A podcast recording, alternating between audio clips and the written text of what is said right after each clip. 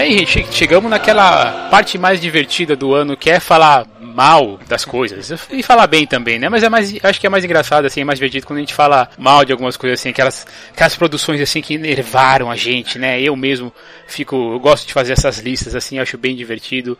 Então, eu chamei esse pessoal todo que está aqui comigo pra fazer a lista dos piores e melhores do ano, não só eles, é claro, os nossos convidados aqui estão votaram sim, mas a, a nossa eleição aí teve 19 votantes. Dos, a gente não vai necessariamente falar dos nossos melhores, mas aqui foi a média que a gente conseguiu e a gente vai agora comentar rapidinho, filme por filme aí, os 5 piores e os 5 melhores ano de 2006 lançados comercialmente. 2016. Eu falei errado? 2006.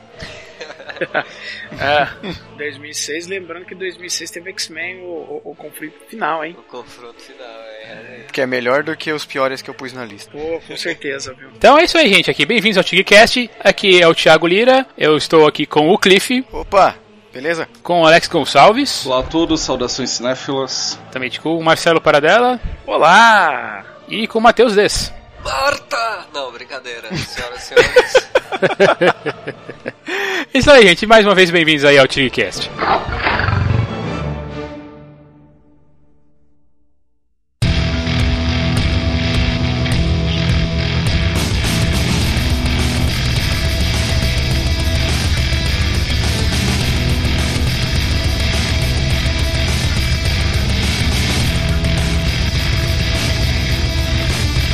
Bem, para ficar mais claro, o que aconteceu? Cada um dos votantes pôde votar em cinco filmes e eu atribuí peso a eles. Então, para cada voto em primeiro lugar, esse filme recebia uma nota 5, o segundo lugar 4, 3, 3, 4, 1, 4, 2 e 5, 1. Pra gente chegar, chegar a algum tipo de média aqui. Uhum.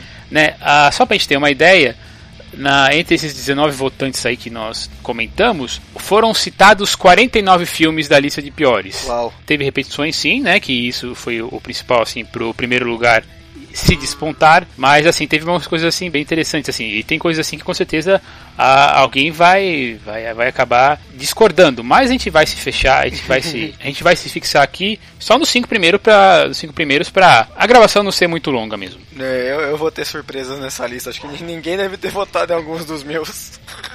É, eu, cara, vou ser bem sincero, dos filmes que passaram, olha, contando VODs, né? Eu acho que eu vi ao todo de filmes que foram lançados ano passado 26 filmes apenas. Eu fiz, eu vi ah, muito mas é mais é suficiente. Filme, eu vi muito mais filmes dos outros anos, entendeu? Ah, desculpa, não é 26 filmes não, desculpa, 20. Eu vi uhum. muitos mais filmes dos, de outros anos. Ah, não, vi, é, contando o VOD 26, verdade.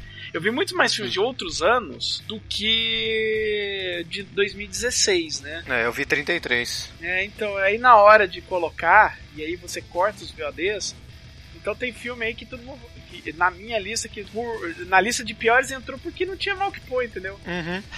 Cara, ano passado eu, eu, não faço eu não faço noção, assim, eu não tenho noção, porque eu, eu não fiz nenhum, nenhuma anotação desse tipo. Tanto que a lista que eu fui que eu fiz foi com base naquela lista que o Thiago mandou lá, o link, os, os filmes lançados comercialmente. Sim, a minha então, também. eu me baseei, é, eu me baseei na lista que o Thiago mandou para não dar para não dar disparidade, né? Mas eu tenho. Bem, mesmo assim, teve gente votando em filme que saiu aqui no começo de 2017 e o voto teve que ser anulado. É. Espero que não tenha sido eu. É, sinceramente não lembro, tem que dar uma olhada depois. Eu que eu votei usando a lista. É, então, então vamos começar com os piores, que é mais divertidos, né? Vamos lá. Eu quero ver, eu quero ver se quero ver se todo mundo viu esses filmes também, né? Porque tem essa, tem essa questão, né? a gente vai começar com um filme nacional, olha aí. Que Quinto lugar, exatamente. Quinto lugar, um filme nacional, gente. É. Eu não sei se alguém esperava que esse filme fosse bom, que ele fosse mediano. Eu gosto muito de chegar em filmes assim e falar: olha, eu espero que seja bom, mas esse aí eu sabia no meu íntimo que não ia dar certo, que não ia funcionar. Cara, o, o filme que ficou na quinta colocação aqui entre os nossos votantes foi o É Fada, que teve a estreia, a estreia aí da, no cinema da, da nossa youtuber Kéfera, aí, uma das mais famosas do, do mundo brasileiro. Nem, nem Olha, assisti isso. Posso, posso, posso fazer uma parte? Posso fazer uma parte? Faça. Eu, eu não vi esse filme, tá certo? Sim. Eu não vi esse filme. Mas assim, eu escutei todo mundo falando mal dele. E, e, e, e tem quatro filmes que conseguiram ser pior que ele. Pois é. Exatamente. É, eu, não, eu não vi esse filme, mas eu gosto desse filme porque a Kéfera é uma das, das senhoritas mais bem apessoadas do nosso país. Então, Gosto dele por isso. Ela é uma graça mesmo, com certeza. Realmente. Theo. Pena que o filme parece ser uma porcaria. Eu parei no trailer, então pra mim não, não tá tão ruim assim. Não, não gosto nem dos vídeos da Kéfera. Cara, se beleza valesse alguma coisa, os filmes da Xuxa eram o vento levou, né? Tem isso também. E olha só, esse é o, e se você contar bem, já são três filmes assim de, de youtubers que estão estreando aí. Tem esse, tem o do o Fico Louco e agora vai estrear o Internet é o filme. Tudo deve E ainda ser teve ruim. o Porta dos Fundos, né? Pois é, teve o filme do Porta dos Fundos. Eu não vi. É, é, mas, mas eu acho que tem uma diferença aí, porque o, o- esses, esses eles são focados. É, é porque eu não sei, o, o Porta dos Fundos pelo menos existe uma. Tem uma iniciativa de ficção ali, né? De, de construção de narrativa e tal. Esses, esses aí eu, eu não sei, cara. Eu vi, o, eu vi algumas coisas sobre o Eu Fico Louco e o internet, o filme. E o Eu Fico Louco é tipo. Pelo que eu entendi, vai ser tipo aquela biografia do, do Justin Bieber que ele fez quando tinha 18 anos, sabe? É tipo isso. Os Penetras 2 parece que tá repleto de youtuber também. Então, eu assisti Eu Fico Louco em dezembro do ano passado, um mês antes da estreia. E ele é focado na fase na qual o Christian Figueiredo tinha 15 anos. Então é relatado todos aqueles processos íntimos o qual fizeram com que ele encontrasse a internet como um meio de, enfim, externar todas as suas dúvidas, os seus receios, é, os seus casos reais. E eu, o filme ele não é bom, mas também não é ofensivo. Agora, no caso de É Fada, eu realmente não assisti. Eu é, na verdade, não foi realizado nenhuma sessão adequada para a imprensa, né? Eles fizeram. Prepararam uma sessão com convidados e assim chamaram algum- os- alguns veículos da imprensa, mas isso aconteceu durante a semana, né? Acho que o filme começou lá para as 22 horas. Eu não assisti. Nossa, começou tarde. Teve duas sessões, inclusive um, um dos nossos colegas aí, o Vitor lá do, do Cine Vitor, ele que foi, pegou a sessão mais tarde ainda, ele se- ele e, e aí deu pau na projeção. O cara foi sair do cinema só uma da manhã. Putz, umas coisas. É, fo- Triste. é, é fada mesmo, hein? É, é, o Assim, marketing nada- da coisa. É o marketing da coisa. É, né? Nada contra o Paulo Gustavo, eu acho ele um, um, um excelente comediante, mas. É porque anteriormente a intenção era fazer o filme dirigido pelo Daniel Filho e protagonizado por ele, né? Mas o, o Paulo Gustavo achou o roteiro tão ruim, asqueroso, que ele recusou prontamente e aí tiveram a ideia de remodelar a coisa para ser um veículo de estreia da Kéfera, mas não assisti, não tenho nenhuma curiosidade. Peraí, uma pergunta. Quem daqui que tá aqui presente assistiu esse filme? Eu. Thiago apenas. Então, Thiago, disserte. Bom, é. É, pronto. Pronto, já, já, já disse tudo. Não, eu gosto da Kéfera, ela tá atuando bem, mas assim, o roteiro é tão idiota, cara. Eles ficam repetindo umas piadas, é, é realmente assim, é, quando você não tem um roteiro, cara, você pode ter o melhor dos diretores, né? Fica muito complicado. E é aquela coisa, o roteiro ele vai mostrar essa personagem aí da, da Kéfera, que é uma fada tal, e aí ela é uma péssima fada, vai ajudar, vai ajudar uma garotinha aí a realizar os seus sonhos. Daí começam a repetir umas piadas, tipo, ela, ela começa a tirar a, a, a varinha da bunda e faz isso tipo duas, três, quatro vezes. Aí, daí você fala assim, pô, tá bom, já entendi a piada, para com isso. Referência à Feira da Fruta, gostei disso. É, aí. Ah, tá muito engraçadinho, hein? Porra, É, Robin, então, o problema, o problema é que você é isso, é isso sobre, durante esses 80 minutos. E, e tem a questão da produção também, né? É, pelo menos não tá que nem o Alan Moore, né? Que no último Liga Extraordinária o Harry Potter, a varinha dele é, o- é a piroca. Eu não vi isso, não.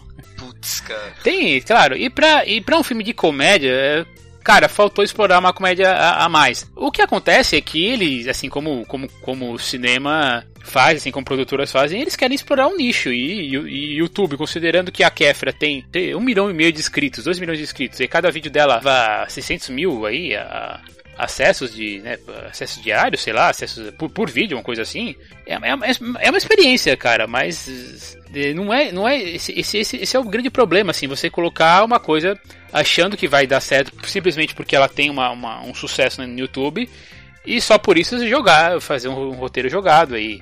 O filme tem até alguns problemas morais, cara, vou dizer. Se considerando que você vai levar que quem tem 30 anos, ou até, digamos aí, vai, é, até 20, vai, eu duvido que vai, vai ver, foi ver esse filme de vontade própria. Provavelmente ela foi ver, é, foi um pai aí, um irmão mais velho que que acabou levando a garotada para não a garotada assim, mas os, os, os adolescentes, né, para adolescentes e pré-adolescentes para assistir o filme. Uhum. Só retificando, ela tem na realidade 10 milhões de inscritos no canal dela Nossa, no YouTube. 10 milhões. Nossa, isso é muito é mais isso é mais gente do que a população de quase todos os países. Cara, 10 vezes a minha cidade aqui. Ah, ah mas o, o, o, negócio é o seguinte, cara, isso foi além de problema, tem problemas higiênicos, né? Porque você tira o, o instrumento de trabalho do fiofó, né? E assim, né, a Kéfera né? apareceu lá na sessão, tal, foi uma gritaria, porque como o Alex comentou, foi uma sessão mista de, de convidados para imprensa, que teve algumas entrevistas também e tal. E cada vez que a, que a Kéfera aparecia era uma. Que era, que, era, que era no começo, né, na verdade. Né? Depois o pessoal deu uma acalmada, né? É, eu não esqueci de. Eu, eu, eu, lembro que o filme ele teve bastante. Bastante salas, assim, estreou em bastante salas. Teve bastante gente, assim, vendo. Mas, assim, na segunda semana deu uma queda monstruosa. Algo, algo por exemplo, como foi lá nos Dez Mandamentos do filme, é, né? Quem tinha que ver, viu. E quem e quem Enfim. não viu. Bom, mas aí, então estamos aí, é fada, só eu vi. Espero que se você viu aí você tenha concordado comigo, porque é difícil. É, é difícil, é difícil. É fada. é, é, é fada. Ok. Então aí, agora vamos lá. Quarta posição dos piores.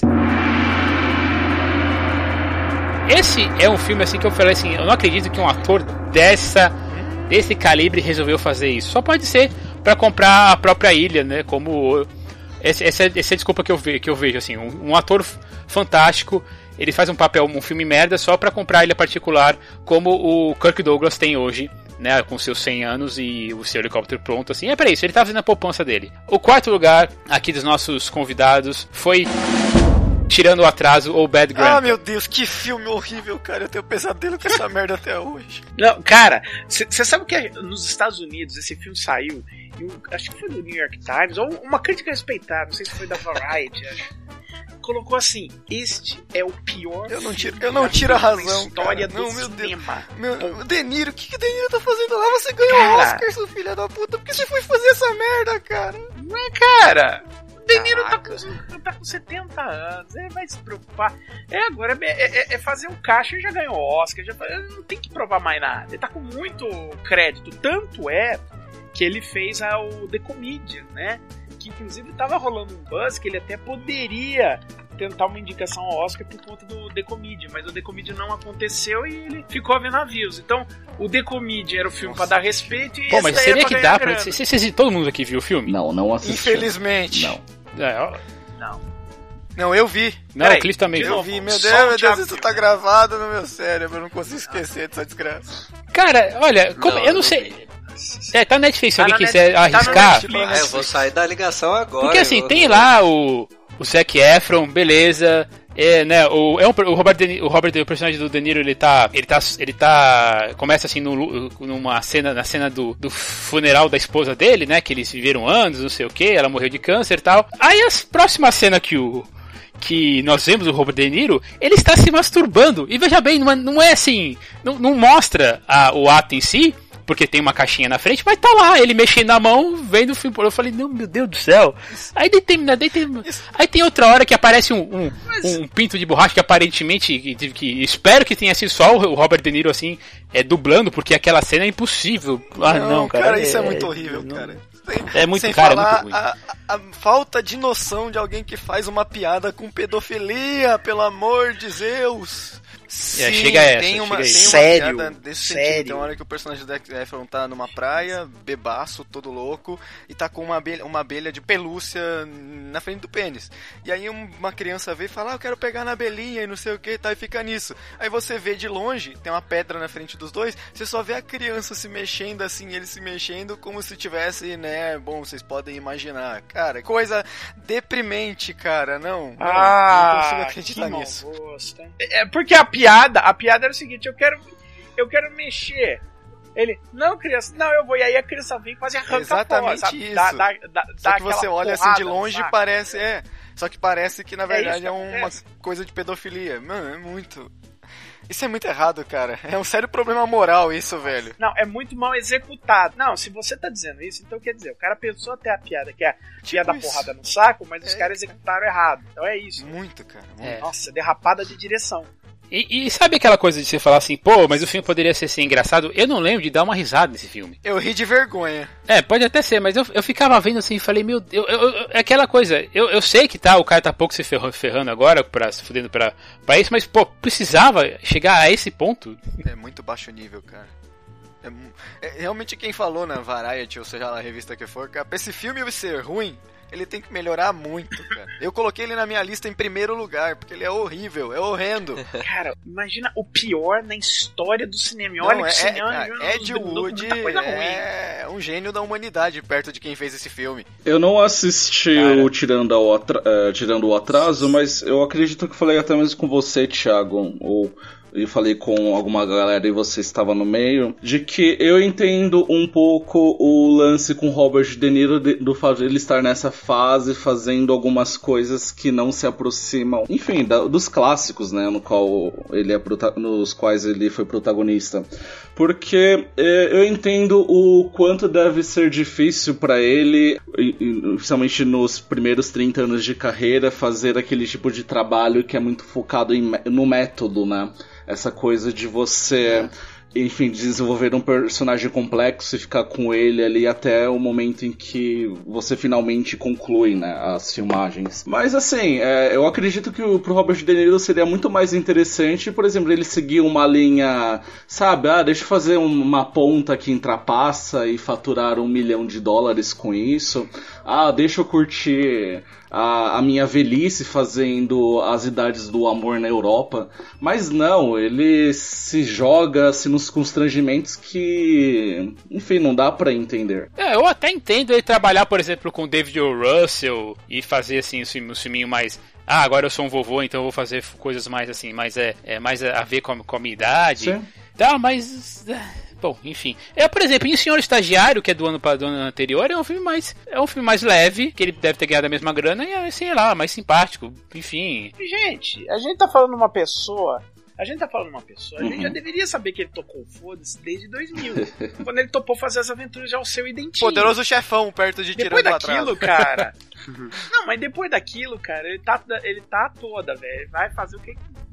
A gente não pode ficar esperando que todo o filme do Robert De Niro vai ser um, uma coisa genial, porque ele vai estar é, tá, tá tocando beleza, tudo, mas, cara. Assim, assim, assistam o Dirty Grandpa aí, né, ó, tirando atraso, depois vocês vêm falar comigo de novo, só, só pra vocês, só pra assim, tá, vocês tenham aí. Pra ter um nível da coisa. É, são, são 102 minutos de, de baixaria, de gente tatuando suásticas na cabeça dos outros. E, e lembrando, ele é, ele é pior que o filme da Kéfera. Sim. Ele é pior que o filme da Kéfera. E detalhe, é, é, depois de ser citado um dos piores filmes da história do cinema, tem mais três. Vamos lá, vamos lá. De novo, é uma média, né? Mas a gente vai descobrir se vocês confirmam ou não. E vamos ver se dessa vez todo mundo viu o, a terceira posição.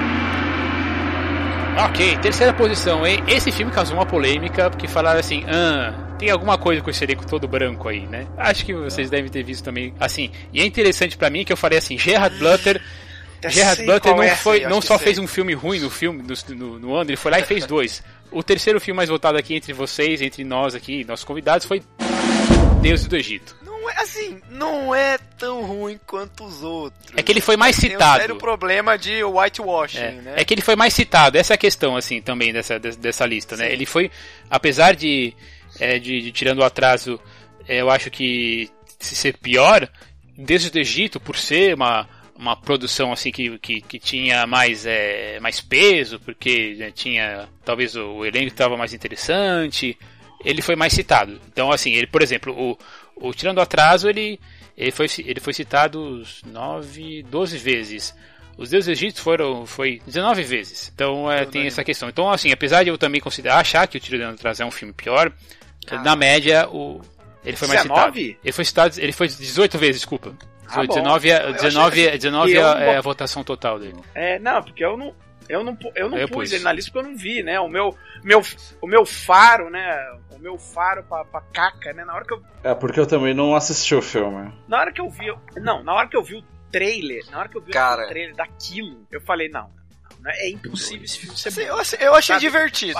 É ruim, mas é divertido. Eu olhei o trailer, eu olhei, eu olhei o trailer e falei, cara, a iluminação, a dos 10 mandamentos da Record também Desculpa, só retificando aqui, um só problema. retificando, o, o, filme foi citado cinco vezes, eu tava fazendo a contagem de pontos. Ah, ah, tá. Ele tem um sério problema que fora o negócio do whitewashing. Ele né? existe. Não, tipo, não, ele, ele- ele é um filme ruim? É, assim, ele me divertiu, sim. Mas tem o problema do whitewashing. Tem um ator negro só no filme, que é o Chadwick Boseman, né? Que é o Pantera Negra, que tá fazendo o Tote, que, meu Deus do céu, que Tote mais afetado é aquele. Que atuação desgraçada de ruim.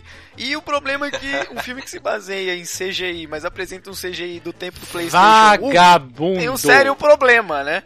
Cara, dirigido pelo Alex Proyas, vagabundo. Cara, esse filme foi lançado em 3D, em IMAX, cara, mas. e, Je- Jesus amado, tem o. Parecia que eu tava, parecia que eu tava vendo aquele começo do 3D no, no videogame, sabe? Tipo, de tão ruim que os, que os efeitos são. Cara, Alex Proyas tinha feito Dark City, fez o Corvo. Aí agora ele vem, olha só. o Deus do Egito dinamarquês, né? É, um dinamarquês, um escocês, tá tudo errado, cara. Não, e vocês viram a entrevista australiano. que o, que o Gerard Butler deu? Alguém perguntou pra ele nesse, nessas entrevistas aí, ele falou, é, mas então, tem aquele probleminha, né, das pessoas não serem brancas, né, no filme, no Egito, né? Daí ele falou, é, mas veja bem, quando, é, que foi, é que a história se passa milhares de anos atrás, né, quando não tinham negros no Egito. Ah, ah, o cara ficou, o cara ficou piorando a história, filho. Nossa senhora, eu não acredito, gente. Mas assim, ó, eu, eu, eu, eu assistindo esse filme, a, a- naquele final, principalmente, eu me senti adolescente de novo assistindo um anime na sala da minha casa, sabe? E, e a animação parecia desses animes velhos que tenta ser 3D. e ele foi tão ruim, ele foi tão ruim que foi bom pra mim, assim. Tipo, eu, eu acho ele horrível. É, é que achei- o Matheus eu tem uma frase muito. Mateus, acho que foi o Matheus assim que tem aquela frase clássica, né? Que vira e fica bom. Né? Ele já falou isso mais uma Exatamente, vez aqui. exatamente. Tão Tipo ruim que faz isso. a curva. Exatamente. Cara, o Joffrey, o que, que o Geoffrey Rush tá fazendo nesse filme, cara? Ah, não. Eu achei, eu achei, eu achei divertido. Deus do Egito. É. Então, eu não assisti ao filme. Eu tô bem, né? Dos cinco filmes, já, três já foram comentados, eu não assisti nenhum, estou até feliz aqui. Mas vocês chegaram a ver que o Alex Pro, eh, Proyas eh, chegou a fazer uma espécie de desabafo na página dele no Facebook? Tipo, foi, foi tipo o cara lá do Quarteto Fantástico reclamando lá que se fosse meu filme vocês tinham gostado, não sei o quê. Não, é que assim, o blá, blá, cara blá, do blá. quarteto, ele tava ele meio que fez um, um, um comentário sobre a intervenção do estúdio. Agora o Proyas, ele estava reclamando dos críticos que estavam acabando com o filme, falando que crítico hoje em dia não tem mais relevância nenhuma e que o filme dele era bom. É, relevantes? É, o que tem relevância é o exatamente. público. foi. Pois é, porque não foi nenhum sucesso de público o Exatamente. negócio, né? Ele desdenhou dos críticos e o público desdenhou do Sim, público. é, é, nos, o filme ele teve um orçamento de 140 milhões e nos Estados Unidos ele fechou com 31 milhões em caixa. Caralho. Olha só, Cara. nossa, cara. Imagina 140 milhões e com efeito do PlayStation 1. Que beleza, hein? É, pá, Alguém não, bolsou foi pra dinheiro. financiar as cachaças, os goró, só pode, porque, mano, não, não dá. Você não vê tudo 140 milhões naquilo lá, não, cara. Tipo, o Gerard Butler, eh, no contrato do Gerard Butler, tinha que montar um bar, um pub no set. É, pois é. Porque, cara, nossa, é muito ruim. Assim, tem, uma, tem, tem até uma ideia legal. Tipo, eu gostei da parada dos deuses, tipo, eles serem seres humanos que eles viram animais meio que umas armaduras. Eu achei isso legal. mas de resto é tudo ruim, cara. Misturou deuses do Egito com cavaleiros do É Zodíaco. tipo isso. É, é. é, exatamente. É, uma boa, é um bom, é um, um bom resumo. Eles são né, zootropomórficos, mas no filme eles são, são, são homens, seres humanos. Aí é legal porque, tipo, eles são, eles são gigantes, isso aí achei interessante, e aí eles se transformam meio que numa armadura nas figuras que a gente conhece. Então os bichos lá com cabeça de lobo e o caramba. É a armadura. Tipo, achei até interessante, mas se não fosse um gráfico de Play 1, Tá certo, mano. Oh, por favor, cortem as drogas dos executivos de Hollywood. Antes era engraçado, mas agora tá fazendo mal mesmo. é, a cocaína tá vencida, né, cara? O pior é que esse, É, esse filme tem, um, tem, ele tem uns conceitos muito bacanas, saca? E, e o- Tem, o tem momento sim. que ele fica pior é quando ele tenta ser sério. E aí é porque o protagonista desse filme é um lixo e. e- Ah, pelo amor de Deus, para um pouco. Um filme que, que põe um elenco branco no Egito e ainda tenta se levar a sério é para. Justamente, é. É o E o pior de tudo é o, né? o único negro no filme é o que tem a atuação mais afetada do mundo, cara. Aquele, o Totti, né, que é o deus da sabedoria. Cara, É de- é- toda de- é vez de- que ele de- aparece, você fala, meu, por que você está fazendo isso? Por que você tá agindo desse jeito? Meu, que atuação ruim, cara. Sério, tá horrível, É. horrível. Ou, ou o cara fez de propósito pra sacanear o diretor com isso, ou o diretor exigiu uma atuação assim pra depois poder limpar a barra dele. Não é possível. Eu também fiquei pensando, porque, cara, é horrível, horrível, sabe? Sabe, é, um homossexual estereotipado, enrustido. É tipo isso. Ele é pra ser, ele é para ser o negro de, de um alívio cômico, que tipo que isso é feito desde que desde que cinema é cinema, né? Isso é Só que não funciona. Nossa, só faltava. Ah, você tá me dizendo que o Todd uma hora vira e fala: Damn, that is whack. É, ele só não fala isso porque ele tá no Egito. yo. Não, mas é, no- na- nada funciona nesse sentido no filme. Tem mais Tem, tem. Assim, na média, claro que, por exemplo, o segundo eu já vou discordar que eu acho que não deveria estar nessa lista. Não porque eu acho ele. Mas ele é ok. Então aí, ó, gente, quarto lugar. É um filme que prestou assim, fez uma homenagem, fez uma homenagem assim mesmo. Ele veio pela nostalgia.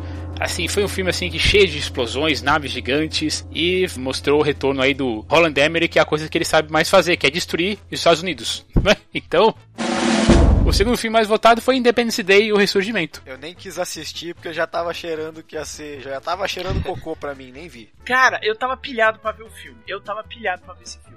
Mas foi um festival de todo mundo falando mal. O pessoal lá no Filme de Games, o Mal e o Lê foram assistir o filme, mas falaram tão mal do filme. Eu falei, cara, gra- grana tá curta, vou deixar isso daí passar e vamos ver o que, que acontece mais pra frente.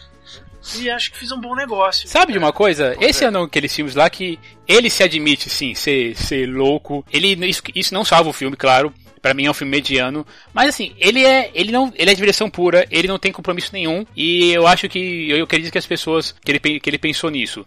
É, tem toda a questão, né? Do primeiro Independence Day é de 96, né? Então são, cara, são 20 anos, né? Pô, até, e até, eu até 20 perguntei pro, pro, pro Bill Pullman, né, quando ele esteve aqui no Brasil, qual que era a relevância do filme de 20 anos depois, né? E, e realmente eu acho até um pouco complicado mesmo. Mas só eu de novo vi esse filme? Esse eu não vi também. Eu acho que só eu sei. Tiago, uma pergunta básica. Esse filme, você daria uma nota. Que nota você daria pra ele? De 1 a 10? Eu escrevi sobre o filme e eu dei nota 6 pra ele. É, então, esse é o meu problema. É, é- é de 6 pra baixo, cara, é, pra mim hoje tá perdendo. Pode ser, pode ser. cara. Eu tenho que ver de 7 pra cima, cara. 6 é. Eu falo, pô, tem muito filme pra ver e eu tô perdendo É. tempo com isso aqui. É que, é que assim, ele é um, eu acho que ele é um filme divertido, ele abraça o absurdo e não se importa nem um pouquinho com explicações. Por outro lado, cara, é um clichê atrás do outro. Os personagens não têm carisma nenhum. Ah, Ele é cheio de efeitos especiais, assim, fantásticos, beleza. E ele é pensado pra ser uma saga, né? Então, tipo, porque o final dele ele, ele é deixa aberto pra uma continuação, assim, mas é uma continuação. Não é que nem uma. Não é que nem o filme original lá que tinha. Ah, talvez um dia eles voltem. Não, aqueles não. Aqui, be- beleza, agora a gente vai levar guerra para eles, sabe? É. Sabe, cara, é uma relação de amor eu tenho uma relação de amor e ódio com esse filme. Realmente ele não tá, ele não tá nem na lista de piores nem na lista de melhores. Eu até estranhei assim de ele tá numa posição tão alta, Numa né, posição considerando tão que a gente teve filmes como A Quinta Onda, Os Dez Mandamentos. É que os Dez Mandamentos ninguém foi ver, né? Só o pessoal da igreja foi, isso é verdade, né? É, então, é que os Né, ingressos esgotados. viu. Cara, nem 50 tons de preto, mas também quem que foi, fez? Quem que se atreveu a ver 50 tons de Cara, preto? por né? um minuto eu fiquei Eu- com vontade eu de ver assisti, esse filme eu não vou também, falar. cara. Que desgraça, cara. Que desgraça de filme. Ai, ai, ai. Na minha lista eu coloquei Independence Day, o res- o Ressurgimento, em segundo lugar, entre os piores, porque é horrível. Assim, eu- o que eu gosto muito no filme original, eu acho que ele até eh, se fixou lá nos anos 90 como um modelo, né, de como se fazer blockbuster de ficção, é que é, eu acho fascinante até como os heróis ali que são desenhados são os mais improváveis possíveis, né? Nós temos o Will Smith, né, como um soldado, mas naquela naquela pegada meio maluco no pedaço. A gente tem um, um presidente, né, o Bill Pullman, é, no- é, numa posição mais ativa, né, diante dessa ameaça. Mas esse segundo filme, eu, eu acho ele tão bipolar no sentido de que ele tenta dramatizar as coisas, mas já no, na próxima sequência ele tenta largar uma piada. E os, os veteranos ali estão é, é, ali só pela. Enfim, a oportunidade Nostalgia. de sacar um bom. Não, nem nostalgia, eu acho que é pra sacar um bom cheque mesmo. Né, o Jeff Goldblum, cara, ele tá canastrão nesse filme, cara, canastrão. Ele tá pouco se fudendo pra atuação dele. Nenhum veterano ali está se importando. E, e os mais jovens, meu, como são inexpressíveis, um pior que o outro. Eu fiquei muito entediado vendo esse filme. Não achei graça nenhuma, não. Enfim, é horri- eu achei horrível. Eu acho que merece. É, ele tá na segunda posição aí dos piores, né? Na minha lista ele também ficou nessa. Tanto, tanto, tanto que foi assim, foi, a, foi o que bateu, né? Interessante, né? Cara, o que que há. Cara, que, é, o que que é a, a, a. Caramba, a. Meu Deus, fugiu o nome da atriz francesa? É a, que tá no Charlotte filme. Gainsbourg. É isso, o que, que a Charlotte Gainsbourg tá fazendo nesse filme, cara? Sacando o Não, é aquela né? coisa, né? Vai trabalhar com, com Las Von Trier e fala assim, eu não aguento mais trabalhar com esse cara, precisa de uma coisa assim que não, que não precise pensar, né? Não aguento trabalhar só por amor ao cinema. Preciso de pagar as contas. Pois é. Meu, Cara, acho muito mais vantagem ela fazer ali mais oito volumes sendo, enfim, objeto de sadomasoquismo do que fazer uma sequência de Independence Day. Acho um É, ma- menos tortuoso. Tortuoso pode ter sido aí as, as duas horas, aí, quase duas horas que o filme. Que, não, não, aliás, não, o filme é bem curto, ele- inclusive. O problema é que ele tem, o problema é que é tanta explosão, tanta, é, tanta, é, assim, coisa improvável acontecendo que você, você fica assim, putz, nossa, eu não posso desligar meu cérebro nessa hora, porque assim, tá acontecendo uma, uma, uma explosão, o filme tá tentando ser engraçado. É, be- beleza, né? Mas, mas enfim, né? Vamos, né?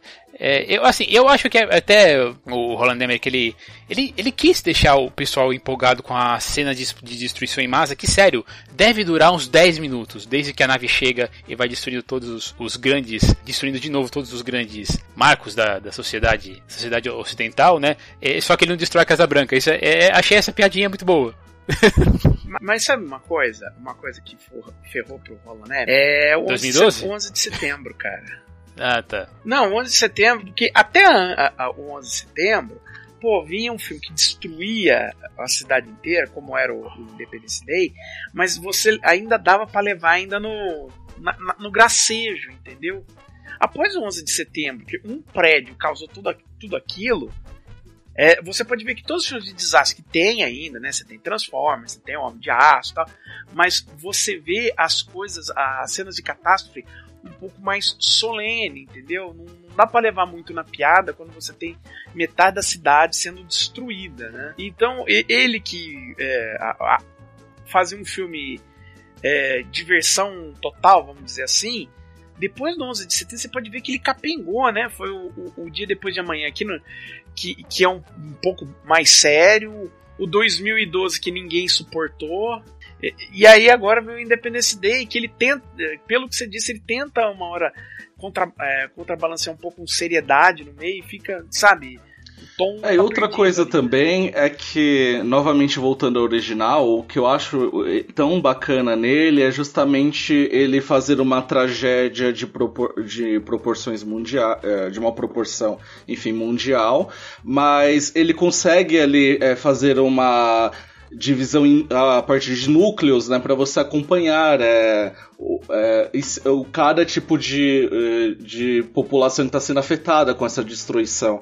E, e em um ressurgimento isso não acontece. Você não se importa, assim, tá ten- sendo tudo destruído e você não se importa com o final de ficar acompanhando é, uma garota é, dirigindo um ônibus escolar para tentar salvar aquelas crianças. Você tá um pouco se lixando para isso. Nossa, cara. Ó- Olha o clichê, cara. Um ônibus Não, circular a metade criança. do mundo Olha, inteiro foi destruída. é, né, você não cara? vai se importar com um caminhão com 50 crianças, por mais que sejam pessoas inocentes. Olha, e pelo que vocês estão falando, durante você vê o filme, você se importa com os sobreviventes do filme anterior, do, do resto que se dane. É, e, É, e eu acho tá que vendo? Você, você se importa com, você se importa com o Jeff Goldblum não por conta desse filme, mas por conta Sim. do filme anterior. É, aí é E mais um né? adendo, o Emmerich também ele fez um filme sobre Stonewall, né? Que foi ainda mais massacrado que o Independence Day, mano. Eu não assisti, alguém aqui viu? Nem tava sabendo disso. né? É, o- esse filme do Stonewall, ele lançou, né, meio naquela pegada séria de cinco anos, né, com o qual ele fez Anônimo, né, que é aquela história de que encara o Shakespeare como uma farsa, né. Eu até gosto do filme, pra ser franco. É, e o Stonewall, ele, ele foi muito criticado, porque novamente tinha essa coisa, né, de que o Stonewall foi um movimento que uniu ali pessoas de todas as... de todos os tipos, e nesse existiu meio que um herói branco, né.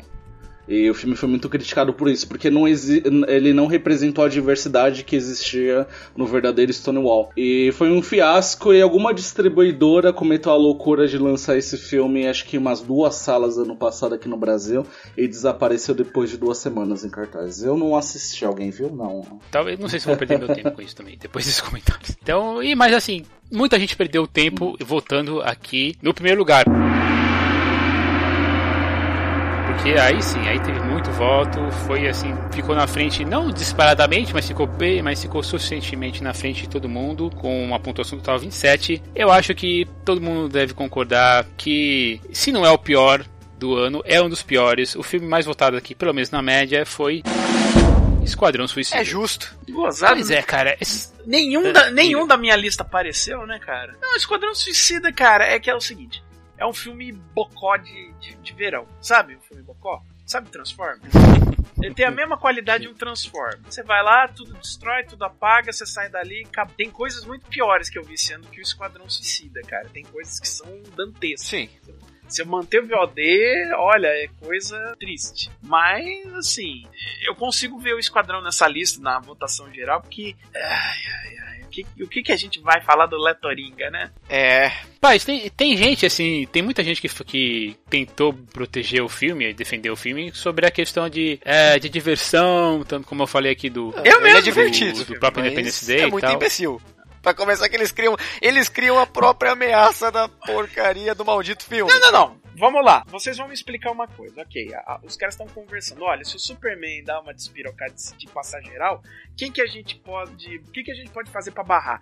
Vem a Amanda Waller e fala: Não, peraí, eu sei. A gente pega um cara bom de mira, uma maluquete com porrete, um cara com problema de. marombeiro com problema de pele, um isqueiro ambulante, um outro lá que sabe fazer amarra e jogar pel, um, um um doidão que joga bumerangue e uma outra lá que tem uma espada ninja e um cara do exército. O Superman vai olhar esse bando de gente, o que, que o Superman faz, cara? Começa a rir, né? A única, a única grande ameaça do filme mesmo é, é Enchantress, né? Ela, porque assim, o Superman clássico, pelo menos nos quadrinhos, ele é vulnerável à magia, né? Mas isso não foi nem explorado não, no, nem nos filmes ainda. No filme, né? E a ideia é que a magia, eles vão deter a magia, né? A magia não tá mesmo fazendo parte, né? Embora a Waller até usa ela como garota propaganda do, da arma X dela, né? É, mas, mas não é nessa é assim, não é só questão. Ah, tem esse, esses problemas assim de roteiro, mas o assim, como o filme também é problemático.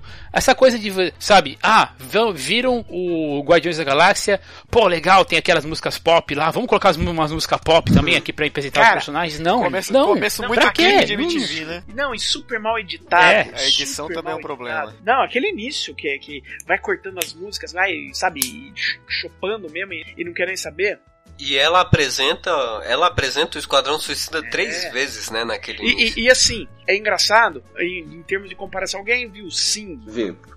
Sing, não, não, não, vi a animação. Vi, né? Cara, vi, vi, sim. o início do Sing, eles fazem basicamente o que o Esquadrão Suicida tentou fazer, mas são bem sucedidos. Então, cada um dos personagens principais ali do roteiro multiplot de Sing são apresentados com uma canção. Só que eles fazem de uma maneira uhum. que não fica, sabe, que não é com mão pesada, não é que é na cara, eles dão uma, uma fica orgânico. Então você vai através, você vê que um tá escutando uma música, aí o outro tá parado cantando uma música. Sabe? Tem um sentido. Não é que nem no, no, no, no no Esquadrão, classe, no Esquadrão Suicida, que o nego olhou a lista do iPod e falou, pô, essa daí que é maneira. É, e sem dizer as cartelas também que aparecem com as características dos personagens, você não consegue nem ler aquilo. Aquilo fica, fica congelado na tela por quê? Por quanto tempo? Uns 5 segundos, talvez? Por aí. É horrível. É bem feio. Não, é, é, é que vocês estão sabendo que isso daí, né? O filme foi remontado uhum. pela, pela empresa que fez os sim, trailers, sim. né? Os que falaram, o trailer deu ok, o Deadpool modificou a, a expectativa do público, Sim. né?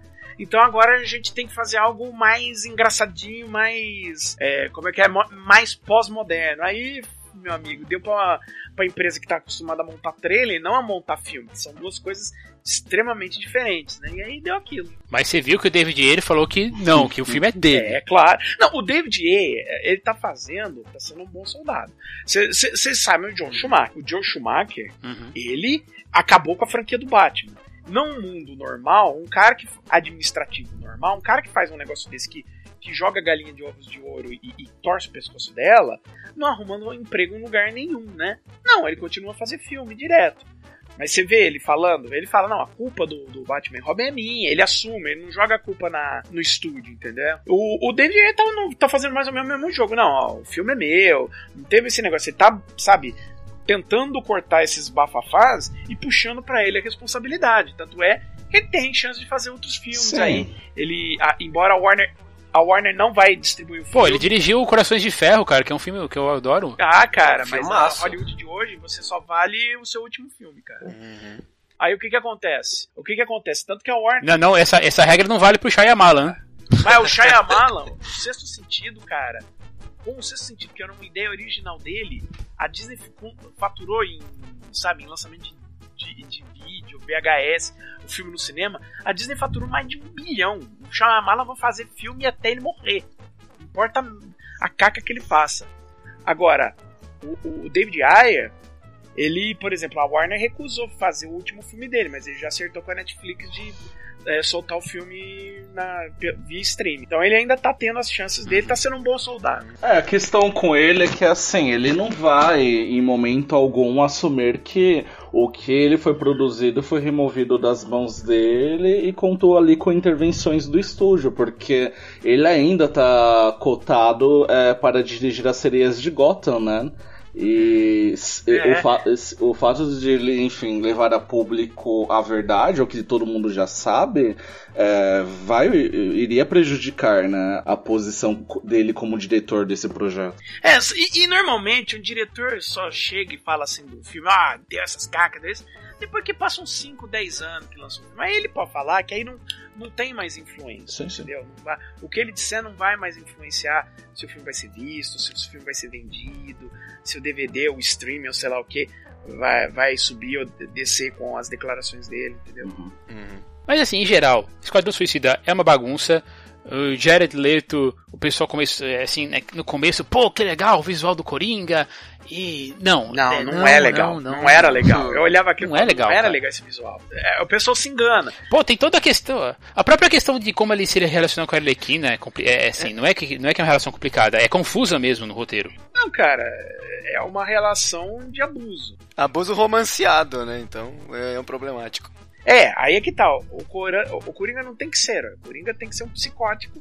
E se ele for um, um cara que abusa ainda da, da Arlequina, até melhor. Porque ele é um maníaco, um psicótico, um vilão. Você não tem que romancear. Você não tem que tentar transformar ele num anti-herói. Não, põe todas as cores de vilão, sabe? Vai com isso. Afinal, final do filme. O final do filme que aparece o Coringa, você quer ver o Batman estourando os dentes dele. Cara, eu sei, olha, eu sei, eu sei que é quadrinho, eu sei que você tem que, eu sei que tem que ah, eu aceitar essas coisas mais coloridas, mas me coloca num final do filme eles fazendo aquele raid, aquela invasão ali para sequestrar, é, libertar a Arlequina e colocar um, um, um, uniforme escrito Joker. Não, o Joker, o, o Coringa não é assim, porra. O Coringa, ele, apesar de ele ser maluco, ele é centrado. Ele não vai fazer essas coisas. É, bom, enfim, sei lá, tô ficando quase em comparação com quadrinhos que eu não deveria, mas enfim. O Coringa desse é, faz isso. É, é, o pior Coringa da história.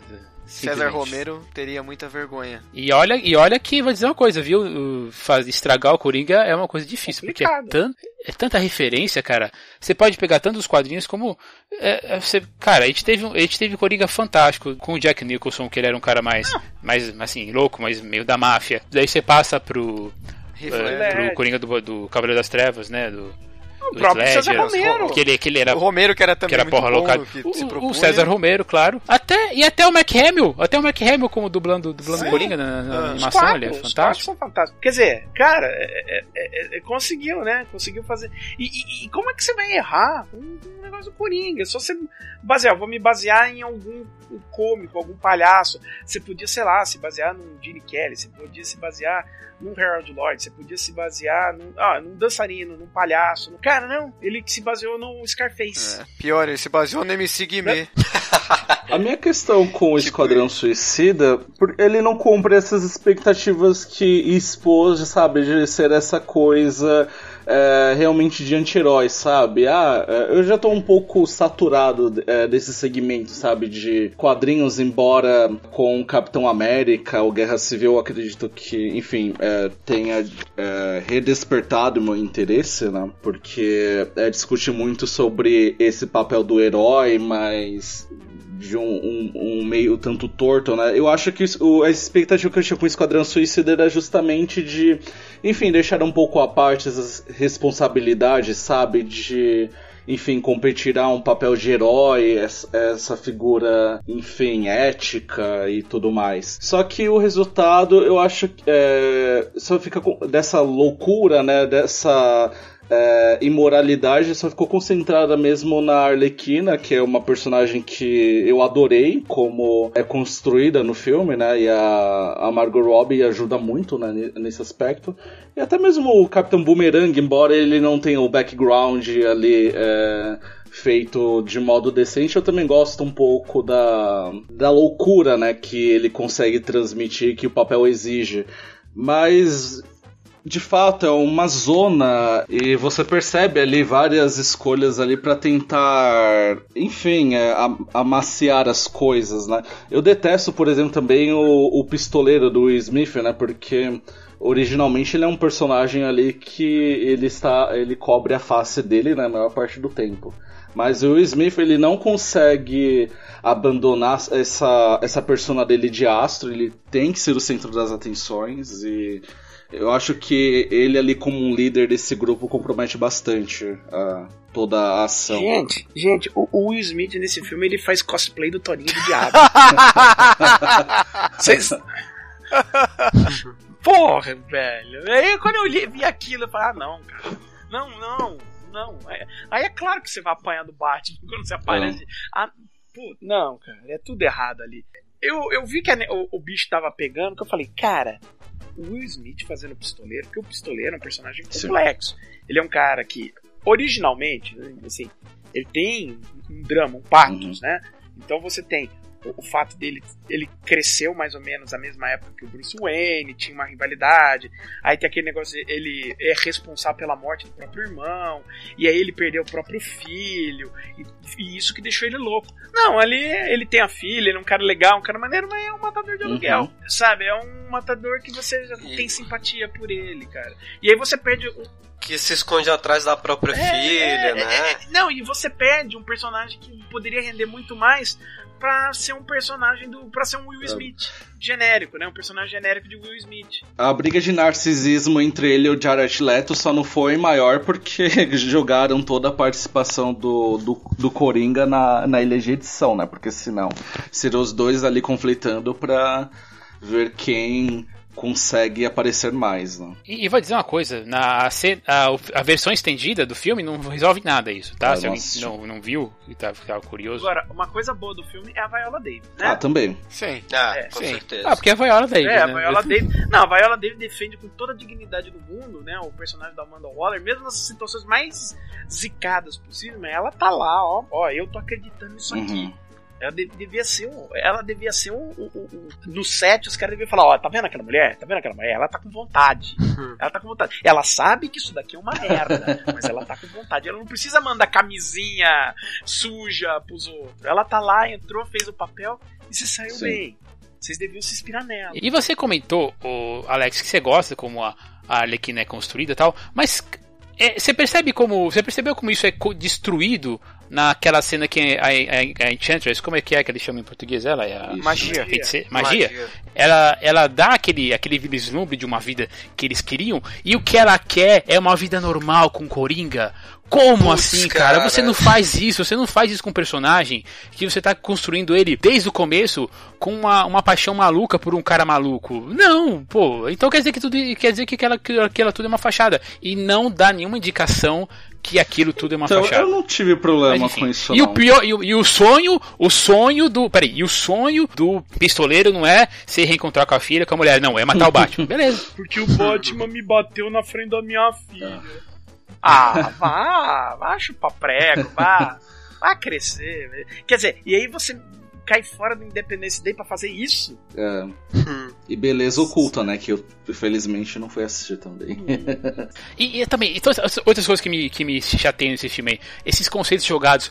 Cara, o, o, o, o Diablo lá, ele de repente ele vira uma entidade inca, azteca, sei lá, do nada! Onde é que eles tiraram aquilo? Eu acho, eu acho que a única coisa mais do nada que acontece é, é com o Diablo também, porque ele acabou de conhecer essa galera, e aí no final ele vai rolar uma porrada muito louca, e ele diz assim, eu já perdi a minha família uma vez, eu não vou perdê-la de novo. E ele acabou de conhecer essa galera e ele vai Quando morrer esses pra caras são galera. família, tratam ele mal pra caramba. é um bando de psicopata, ele tá doido. Ah, o que me deixou louco, o- que me deu. Sabe, só as pequenas coisas, cara. Por exemplo, você lembra o Capitão Boomerang? Quando ele viu que o bicho pegou, ele falou: O que? Fuck out.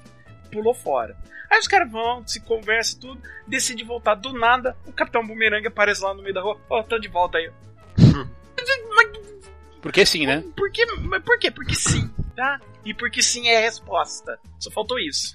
Nossa, é engraçado também como alguns personagens são jogados e descartados, né? Jogados no caso da Katana, né? E, e eliminados assim sem mais nem menos no caso daquele Amarra, né? Tipo, eu, eu, eu vi ele fazendo figuração ali no meio da multidão.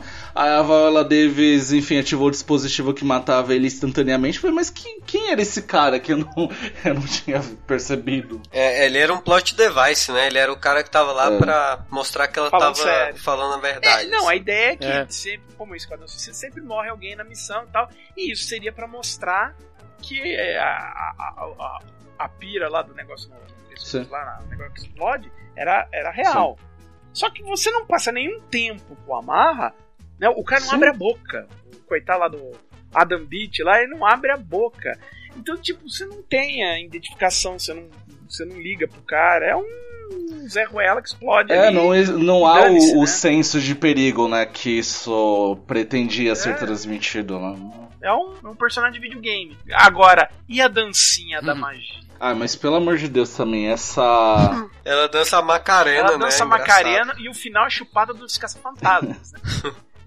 Mas essa Cara Delevingne também, meu Deus do céu, que horror, né? Acho que essa dança já demonstra que É. também como modelo ela não deve ser grande coisa também. Acho que na, numa, numa passarela ela não deve fazer muito jus, não. É, pode não ser o filme desse preferido de todos nós, mas com certeza exatamente. desagradou a todos nós. né? Sim. É é aquilo, eu defendo ele como um filme imbecil de, de, de verão. Tem filmes assim, piores que ele É, disparado. eu achei Batman vs Superman Muito- bem muito pior pior. que Esquadrão Suicida, pra falar a Nossa verdade. senhora, Batman vs. Ah, não, vá. não, Batman vs. Superman. Não, versus, versus- Batman vs Superman é um, es- um estrume cinematográfico. Não Sim. sei o que falar. Olha, eu vou dizer, eu vi coisa pior esse ano. Sim, o próprio Tirando o Atraso. Não, eu, não- eu vi. O pior filme que eu vi que saiu no cinema esse ano, eu vou dizer da minha lista. Negócio das Arábias com Tom Hanks, cara. Hum, Eu gosto dele. Ah, eu gosto. Esse eu pude ler. Mano, Não de vi Deus. Mano de Deus. Tem uma ideia legal, o início é montar tudo bonitinho, com, a Once in a Lifetime do Talking Heads e tal, mas o filme, sabe, é um filme que não, não diz a que veio, de repente ele tem uma doença, depois não tem mais, de repente é isso, depois não é aquilo, aí ele se apaixona, aí ele vende coisa, e você fala, cara, tá, qual é a história desse filme, cara? E se, agora, se É, contar o VOD, é o Zerando a Quadra, o Sandler David Spade, aquilo ali, é, não dá. Não quis nem ver esse. Cara, foge, esse é ruim, esse é É, originalmente na minha lista eu coloquei como pior filme do ano Floresta Maldita, com a Natalie Dormer, né, do Game of Thrones. É horrível esse filme. Existe até planos de ser lançado nos cinemas pela Diamond, né, mas aí ele foi lançado lá nos Estados Unidos. Não fez uma bilheteria vergonhosa, né, o filme- é um filme barato e teve algum rendimento, mas as críticas foram tão ruins que eles desistiram do lançamento e a Imagem Filmes, acho uns 3 ou 4 meses depois, lançou direto em DVD.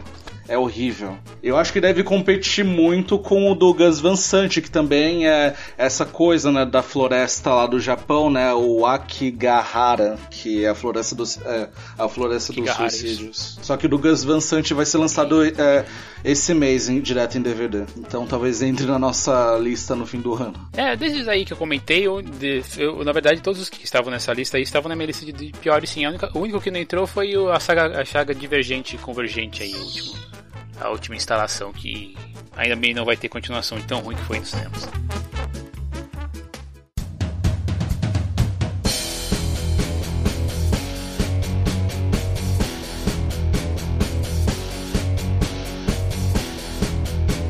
Então, e aí vamos partir agora para as melhores aí. Vamos agora, vamos, vamos dar sorrisos assim de, ah, pô, legal. Espero que, vamos ver uhum. se vamos comentar, todos vamos comentar aqui. E fazendo um espelho com a lista de piores.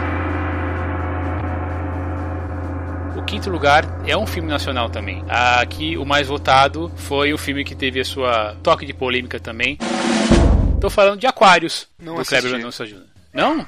Não, É, não assisti assista. Aquários. Assista, acho que vale a pena, sim. Quem mais não, quem, quem mais assistiu além de mim? Aquários eu vi. Eu assisti. é, é, Alex também eu viu acho Aquário, que é um filme que transmite, ele concentra tudo que há de melhor no nosso cinema, assim como em 2015 é, testemunhamos com Que Horas Ela Volta. Eu acho um filme espetacular. Eu tenho somente algumas objeções em Aquários, no sentido de que o Kleber Mendonça Filho ele é um diretor que é, grande parte da formação dele ele, se- ele deve não somente como crítico de cinema, né, jornalista, mas também como um aficionado por filmes de terror. Em vários curtas dele, né, no te- o, é, o gênero, né, ele é, é, é respeitado ali por é, por meio de alguns elementos. E quando ele fez a transição para a longa-metragem, ele tentou adicionar algumas coisas em O Som ao Redor, algumas delas são repetidas em Aquários, mas eu acho que fica um pouco deslocado ali para, enfim, para a história que ele está propondo. Mas fora isso, eu acho um filme espetacular. Eu, apesar de gostar mais som ao redor, eu acho o Aquarius também um dos melhores do, do ano, sim. Não está no meu quinto lugar, mas aí entrou na minha lista de melhores. Eu não lembro se ele entrou na- em quinto lugar na minha lista. Não, não, em quinto lugar foi o Spotlight, ele teria entrado em sexto. A única, a única coisa, é uma das. Não vou dizer que é a única, vai, mas talvez a única coisa que me incomoda no filme mesmo é a duração dele. Porque, cara, são 140 minutos, são 2 horas e 20 de filme. E, e eu acho que é um pouquinho além do que precisava. Mas eu acho que ele tem uma mensagem muito relevante, né? Essa briga da, da personagem da, Sim. da, da Sônia Braga, né, a, a Clara, contra um- uma, uma empresa que quer, uma empreiteira, né, que quer, que quer colocar o prédio dela abaixo, e ela é a única moradora, né, tem, tem, tem uma questão interessante, né, aquela coisa do- do- da briga dos pequenos contra os gigantes, né, eu acho que é muito interessante. É assim, eu acho que é difícil mesmo acompanhar um, po- pouco a narrativa, apesar de eu acreditar também que o Kleber ah, tinha, tinha usado essa questão do tempo é, como elemento, né, mas eu acho, sim, acho que sim, poderia ser um pou- pouquinho mais curto. A gente viu polêmicas sobre o filme, porque você coloca a Sônia Braga, que é uma mulher já com seus 60 anos, seminua no filme, tem gente que reclamou disso, tem gente que reclamou do, de, do, do uso de drogas que aparece no filme. É, é, são picuinhas, na verdade, né? Que não. Que pra, pra, pra mim, na minha atenção, pô, deixa lá ela viver a sexualidade dela, pô, qual que é o. Acho que essa, é o na problema? verdade, eu não, eu não- pelo menos com os comentários que eu acompanhei, eu acho que nenhum eh, deles exibiam isso como, eh, enfim, um sinal no filme, né? Mas eh, como coisas relacionadas a essa discussão da censura, né? De que, enfim, por conta eh, do uso de drogas ilícitas, de nudez, eh, nudez frontal e tudo mais, eh, o filme teria, eh, receberia 18 anos de classificação, sendo que outras produções, como por exemplo o Boi Neon, em Ah, que a sim, exposição bem lembrado, do corpo ela é muito mais presente, né? E explícita. Teve aí sua classificação de 16 anos. Tem, é bem, é bem lembrado, teve, teve essa questão que no último, na última hora teve que eles mudaram pra 16. É, na semana de Aqui estreia Brasil. aqui. Cara, é, eu gosto muito de Aquários, mas eu acho ele um pouco longo demais também. E eu acho que o Kleber Mendonça, nesse filme, ele se empolga muito tecnicamente. Então, às vezes, eu comecei a desenvolver uma certa agonia a partir do 26 zoom in, zoom out que ele deu, sabe? É, e aí deu pra ver que ele tava tentando estabelecer uns paralelos ali, mas às vezes não tinha nenhum motivo para aquilo acontecer, sabe? E como assinatura estética, eu não, eu não sei até onde aquilo é interessante. É, assim, bem evidente. até no é, não, eu só ia é, complementar que é bem evidente, né? é, o quão influenciado ele está com Kubrick, né, nesse filme, né? Ele até coloca ali na sala da Clara um, um cartaz do Barry Lyndon, né? Que é justamente um filme que estabeleceu essa técnica, né? De forma, ah, digamos, até revolucionária, porque em filmes de época isso não era, não era visto. E no fim das contas, nem o Cliff nem o, nem o, o Paradelo assistiram, né? Não, eu não vi ainda. Então vamos pro quarto lugar. Quarto lugar, olha, esse foi para mim foi um filme bem emocionante, assim, sair da, da sessão realmente, olha, quase chorando mesmo, assim, porque é um filme assim que eu não esperava, que eu não esperava muita coisa, que eu não esperava, eu não sabia o que, que ia vir no próximo, na próxima virada, tal. É um filme muito doce que ao mesmo tempo muito tenso, cara. Foi lançado aqui no comecinho do ano passado, em fevereiro, que é o Quarto Jack do, com a Brie Larson. Mas que filme legal esse. Muito bom esse filme. Gostei bastante. É, ele é tenso, ele é pesado, ele é triste. ele tem. Ele é um. Ele é tão marcante, cara. ele é tão, mas ele, ele, ele também cheio, ele é tão cheio de momentos bonitos tal. E ele é tão bem construído que, e claro, né? Você tem aí o Jacob Tremblay é, atuando assim. Aquela coisa já. É, espero que ele não seja uma Macaulay Culkin da vida, né? Porque com, como atuando como criança ele tá. Agora ele tá assim, é, fantástico. Não tem como assim. Não tem como você não gostar do Jack no filme. Né? Não. É, o menininho tá realmente fantástico nesse filme, cara. É um filme que ele consegue né, tratar um tema bem pesado de uma maneira que não fique tão pesado. Ele não chega a ser um filme leve, mas ele não é tão tenso quanto ele, quanto ele poderia ser tratando do tema que ele trata. Eu acho, eu acho bem legal, justamente porque você enxerga as coisas pelo olho do, pelo olho do menino, né? Sim, uhum. são poucos filmes que fazem isso, conseguem te colocar na, na cara do protagonista, né? Na visão do protagonista. Então, a, o universo, para quem não viu, né? O universo do Jack, a, até os seus 6 anos de idade, se, se resume aquele 10 metros quadrados ali daquela, daquela prisão que, que a mãe resolve transformar para que ele não, não, sofra, pelo menos sofra menos. Ah, alguém não viu o filme? Eu não vi. Pô, esse, esse filme é muito bom. Eu acho, eu acho só que ele tem um pequeno, um pequeno problema, assim, da, da narrativa dele, que é ele tá seguindo por um caminho, aí quando o Jack sai do quarto, assim, meio que o filme vira, né, dá uma, dá uma, dá uma virada, assim. Eu senti um pouco de... um pouco de estranheza como se fossem tipo duas partes separadas assim que não tem uma coesão muito boa, mas eu ainda achei um filme que é muito interessante. E a parte que vem depois quando ele sai do quarto também é muito legal, né, de lidar com as consequências de é, eu também senti esse deslocamento, mas eu acho ele tão importante para narrativa justamente por, enfim, né, é, mostrar como as visões de mundos, Sempre né, tanto né? do garoto quanto dela, né? Uhum e, o, e é engraçado Sim. também quanto a adaptação dele, embora muito complicada a princípio, acaba é, sendo é, se saindo de forma mais serena do que a da mãe, né, da Brie Larson, que após um tempo começa a surtar, né, no, num mundo em que ela, enfim, vivia, mas foi retirada ali por todo esse período. Cara, eu acho que esse filme é impressionante mesmo, essa questão de a gente entrar na mente da criança, ele fica traduzindo em palavras a percepção que o Jack tem das coisas. E, e, aqui e tem essa questão que a gente já comentou, né? Que é, que é tenso, né? Porque, porque quando, quando, é, quando Jack foge ele vai assim tentar lembrar onde é que é a mãe pode estar presa, é, cara, você fica pensando, não, o cara matou a mulher, o cara, nossa, ele deve ter, deve ter esquartejado a mulher, você fica nessa tensão o tempo todo. A né? sequência né? da fuga, é mesmo... é desesperador. Sim, é. esse, esse filme não entrou na minha lista por muito pouquinho. E são coisas assim, e são cenas simples, né, que, você, que é, acho que a narrativa, assim, em geral, é até, é até bem simples, mas mesmo assim, cara, é fantástico, eu adorei o filme e realmente estava na minha lista de melhores também. Alguém não falou sobre o filme ainda, o Matheus não falou nada. Eu, eu tô. Eu tô. Engraçado, eu tô mais ouvindo vocês que falando. Uh, mas eu gostei. Eu acho, eu acho que é basicamente isso que você falou, assim. Eu acho que a beleza dele tá em ser um tema muito complexo, sabe? Um tema que é, se desenvolve muito em olhares, inclusive. Acho, acho que eu, uma das coisas que, que mais me, me, me deixou meio assim, depois que ela volta para casa na primeira vez que eu assisti, foi que é, o pai dela não consegue olhar para ela, né? Ah, é, na, bem na verdade, assim, é outro motivo que é para dar atenção ao filme é, é que é, é, assim, o filme é filme escrito por, escrito por, escrito e dirigido por uma mulher, né? É escrito pela pela Emma Donry e dirigido pela pela Lene Abrahamson. Na verdade é ele, é ele.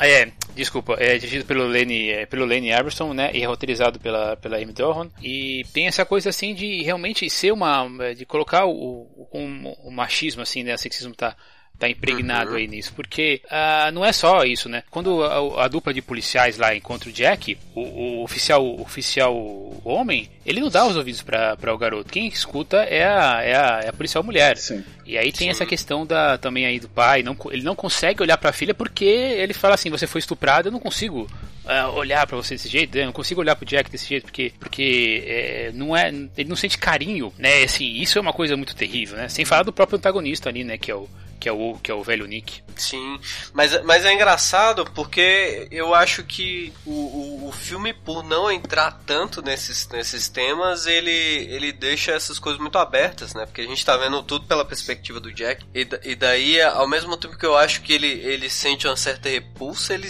eu, eu, eu vejo ele, com, ele se sentindo culpado, sabe? Como um cara que falhou em proteger a própria família, sabe? Falhou em proteger a própria filha, inclusive. É, claro que ele não chega a ser maniqueísta, porque quando tem. Porque a mãe da, da personagem da, da, da, da Brie Larson, ela, ela tem um novo namorado, e esse novo namorado é um cara legal, tal, ele resolve, ele, ele, resolve assistir o Jack. Então, é aquela coisa, né? Ele, ele não fica nessa coisa, ele dá nessa coisa de preto e branco, ah, os homens são horríveis e as mulheres não, né? Mas é precisa de um descanso assim. Sim, exatamente, é. Então para mim tá aprovadíssimo aí e para quem assistiu aparentemente também aí. Uhum, Sim. com certeza. Uhum. Agora vamos lá pro nosso terceiro lugar. É, a gente estava falando antes sobre nostalgia tal, como é isso, isso parece assim, é, eu não sei se é uma impressão minha, mas tudo tá muito nostálgico, né? A gente tem aí filmes com Transformers que fazia parte da nossa infância, vamos ter um filme do Power Rangers chegando esse ano aí.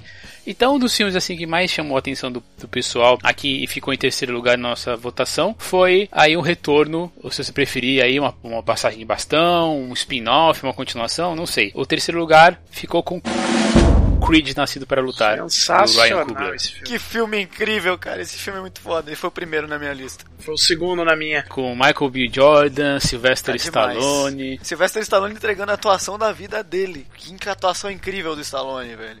É, pior que Creed é Sim. é basicamente tipo Rock 1 refeito. Só que tipo consegue ser tão bom quanto. Eu, cho eu chorei assistindo Creed. Sim, Creed é emocionante mesmo, cara, eu acho. Eu, eu, eu, senti isso. Ele é o Rock 1 com o discurso do Rock Balboa, né? Assim. De todos os filmes da franquia num filme só. É, cara, é, o Stallone, o Rock nesse filme é o Mickey, né, cara? E, assim, é uma grande homenagem ao filme original, o Rock o Lutador. Sim. Bela homenagem. É empolgante, é como todo filme do Rock, como todos, até o pior deles, né, que é o 4, é um retrato da vida do Stallone, né? Que a, a série do Rock sempre foi uma série metalinguística, né? Stallone. É, não, é, ela, o Rock é o, é o, o que o Rock tá passando naquele filme é mais ou menos uma contraparte do que o Stallone passa pela carreira dele. E ali no Creed a mesma coisa. O pessoal já dá ele como acabado. Tipo, é um veterano, todo mundo, olha lá, o Stallone e tal, legal, sabe? Se ele fosse o cara lá do restaurante, uhum. o nego passa ah, lá tal. Mas ninguém leva muito a sério. Ele quer, né, um, não um retorno ao ringue dessa vez, mas um retorno da dignidade, né? Porque ele tá vendo a vida acabada. Agora o Pauli também já morreu, tá? Então ele tá vendo. É isso, o Pauli já morreu. Daí já todo, todo o passado, o passado dele tá longe. Até o filho é, dele não mora mais ali, não mora perto, então, né? Ele tá sozinho, tá abandonado. Tem muito disso, né, no, no, no Creed também. É, e, é, uhum. é, é, incrível que é um filme que, como a gente falou, ele é quase um remake do primeiro. Ele tem lá suas questões emocionais do Rock Balboa, que é o, o, o, último. Só que mesmo, tipo, tendo elementos da saga inteira, ele ainda é um filme que tem sua própria identidade. Então, tipo, é legal que ele é uma salada, Sim. mas é uma salada com identidade e que dá um filme, cara, muito, muito bom, cara. O Michael B. Jordan tá matando a pau nesse filme. Puta que filme foda. Sim, e, e, e tem toda uma exaltação da Sim. cultura negra, da, da juventude Sim, negra americana, né? De né? querer, então, é. Da coisa da sombra do é. pai, porque ele, é, porque ele é um Creed tudo. O cara é muito legal. Sim. É, tem, é, foi, foi essa questão que a gente falou aí. De, é, é, é, tipo, a história é do Doni, mas a gente não tem como, assim, deixar de prestar atenção no rock, claro. né? Que tá lá, não. já tá velhinho. Pô, é o tá, rock, assim, né, cara? Com problemas de saúde, né? É o rock, né? Como você falou. Pois é. É. Tem aí, tem assim algumas coisas assim de, de piada também, né? Por exemplo, quando é, que é, é, é, dá um ar assim engraçado pro filme. Quando o Donnie tá, tá treinando, ele pede um treino pro, pro Rock, ele tira uma foto, ele fala: É, mas você não vai levar? Não, já, eu já coloquei isso na nuvem. Daí ele vai lá olha pra cima. O Rock olha pra é cima. muito bom. É. é um negócio de choque de gerações também, né? Bem interessante. É, e, e, o Rock sempre foi meio abestalhado, né? Ele nunca foi um cara muito uhum. genial, né? Você fala. Todo filme ele é meio cabeçudão, né? É, ele, é, ele é o troglodita de cor de bom coração. É, mas tem coisas muito bacanas ali, o relacionamento dele com a menina ali, que a menina tá, tem um problema, que ela pode tá ficando surda, e é, é, bem legal. A trilha também é ótima. Ele conseguiu, tipo, pegar toda aquela trilha icônica do, do rock e fazer uma trilha tão icônica quanto Fugindo da Sombra Sim, né? da, das trilhas que existiam antes. Ainda que o tema original tenha aquele, né, papapam, papapam, papapam, e depois É, ele- mude, mas a trilha no geral é muito boa. É, ele, o filme é muito, é muito engraçado isso aí, porque assim, porque além da, porque fora a presença do rock, o filme tem um ar de frescor, porque ah, o diretor, né, o, o, o- Ryan Coogler. o Ryan Coogler, ele, né, ele tem essa, essa, essa identi- essa identidade própria, então a música não usa os temas do Bill Conti até que seja preciso, até que seja propício isso. Tanto que você só, tanto que só, você só vai, só vai identificar os, os os, tri, ah, os acordes familiares na, na música do Ludwig Göransson, que é o que é o que é o musicista desse, desse filme, numa música que chama You Are a Creed, né, que é daí que a gente vê, que a gente reconhece, que é assim, que é, que é o tema do rock, mas que faz os, os, os paralelos com, com esse novo Creed, né? Aliás, só faltou. Por que, que o filme não chama é, Creed ou de, do, como é que é o novo O, no- doutrinador? o novo doutrinador. Uau! Ainda bem. É que a gente não tá mais nos anos 80, É. ainda bem. Agora, você estava falando isso da trilha, mas no, no filme anterior, né, no Rock Balboa, isso já foi feito. O filme começa como todo filme, né, tem a fanfarrinha do início, tan, tan, tan, tan, e aí cai, você tem um acorde muito suave, que tema, mas assim, superficial, não entra, não entra o Gonna Fly Now, né, eu tô falando do Rock Balboa. Só Uhum. entra o Gonna Fly, Now, e, e, assim, muito bem construído pelo Stallone, né, que vai subindo, o cara fala, não, agora você vai treinar aí, você precisa treinar agora, assim, bate a mão no punho, aí entra o Gonna Fly, Now, aí você levanta, bate palma, É porque tem aquela frase, é, é, essa aqui é aquela frase, né? Você tá cheio de, você tem artrite, problema nos joelhos, É. não sei o quê. vai treinar, Mas então vamos assim, você tá, então vamos assim, vamos pro, como é que é, como é que era a mesma frase? Era, então vamos pro, pro old style, né? Pro Pro, pro treino, jeito é, antigo, pro né? Força roots. bruta. pá, e aí começa. E nesse, cara, momento emocional lá, de você luta, eu também luto, e aí faz o, dá o soquinho, né, cara? Cara, o filme é muito E bonito. até a própria né? releitura da cena deles corre, dele correndo, que ele para na porta do que ele para na janela do rock. Cara, é, é cheio de momentos que, que trazem lágrimas só de O lembrar. Rock manda ele pegar galinha. Agora tem a cena, a, a tirinha do Caio Oliveira, pra quem não viu, ele fez a cena dele no cinema, né? Que tem a, essa hora, se você luta, eu luto, e, os caras estão dando o soquinho, aí aparece ele pulando da, da, da poltrona do cinema, dando soquinho junto, assim. Chorando. Aposto, aposto que um monte de gente deve ter feito isso no cinema. Isso aí, cara, Creed é um dos melhores filmes e vamos aí. O segundo filme, cara, eu vou dizer pra mim que pra, pra mim foi uma surpresa. Eu não imaginava que ele ia ser tão bem quisto aí por todo mundo, porque é um filme que eu achei animal, que eu acho que foi dividido, mas tá aí.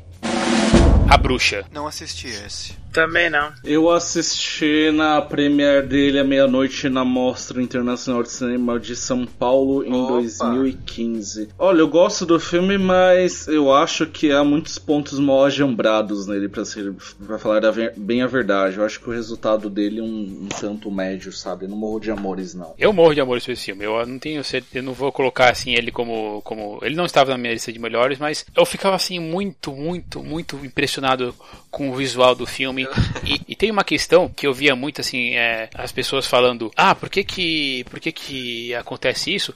É, é o próprio final, né? É aquilo é falando assim, se aquilo que estava acontecendo era de verdade, se, se tinha uma presença demoníaca, se se tinha é, bruxas de verdade e tal, mas eu acho que isso é até um, é um pouco menor assim dentro da é, dentro, dentro, da, dentro da narrativa. É, quem, quem mais viu o filme além do, de mim do Eu amo de paixão, cara, esse filme. E eu acho que esse- é, é engraçado que esse filme, ele é mais o que ele não, não joga na sua cara do que ele joga na sua cara, né? Por- É, é foda conversar sobre esse filme sem spoiler, porque ele tem um plot twist não declarado, né? Porque a, a, a, a bruxa do, do, do filme não é uma bruxa que atormenta a, família, né? A, a, a bruxa no filme, ele, ele, vai, ele tem toda uma, uma discussão no, no, no pano de fundo dele que é do, do papel da menina que tá virando moça, né? E que vira uma ameaça dentro da casa e, e que chega uma hora ela tem que ser mandada pra outra família pra trabalhar, é pra construir a sua própria família, né? E é muito doido você pensar que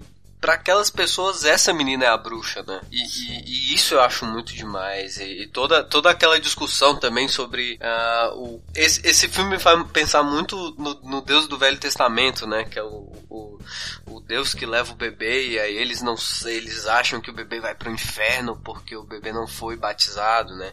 Então. É, tem uma discussão dessa, assim, que o, né, o, garoto, o garoto que é o irmão mais, irmão mais novo, ele fica é, desesperado sobre a questão isso. Quer dizer que meu irmão morreu, tipo, foi comido por um tigre, sei lá, ele tá no inferno? Né? É, né? e, e ao mesmo tempo que eles ficam muito abalados, porque inclusive tem essa discussão, né? Porque o bebê não foi batizado, então pela Bíblia ele não vai pro céu, né?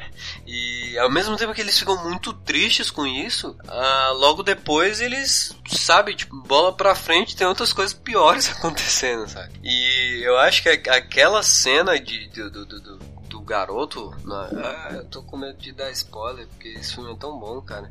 E no fundo, o filme já tem mais de uma de é, estreia. É, aquela cena do, do, garoto uh, declamando várias coisas e deitado na cama, e, que, que eu acho que é perturbadoríssima essa cena. É, é o filme perturbador, é, eu acho que totalmente, ele é totalmente. E ela não tem nada que seja espetacular de, de, de, produção absurda, né? Tem um, tem um peso de atuação muito grande, e aí me lembrou muito, que, é, inclusive Santo Tiago que me fez ver esse filme, me lembrou muito a cena de possessão do Possessão. Filmaço outro filmaço. Já foi Tigre, tema do Tigre Cast. Eu feliz porque eu tive que ver esse filme pro Tigre Cast. E me lembrou muito, sim, porque ela depende totalmente da atuação daquele garoto e de outras duas crianças que estão fazendo uma coisa que eu acho extremamente bizarra, sabe?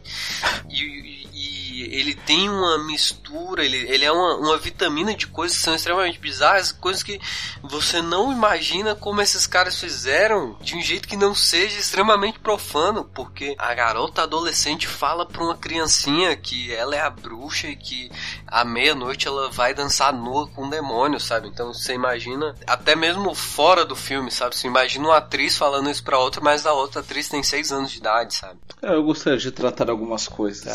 É.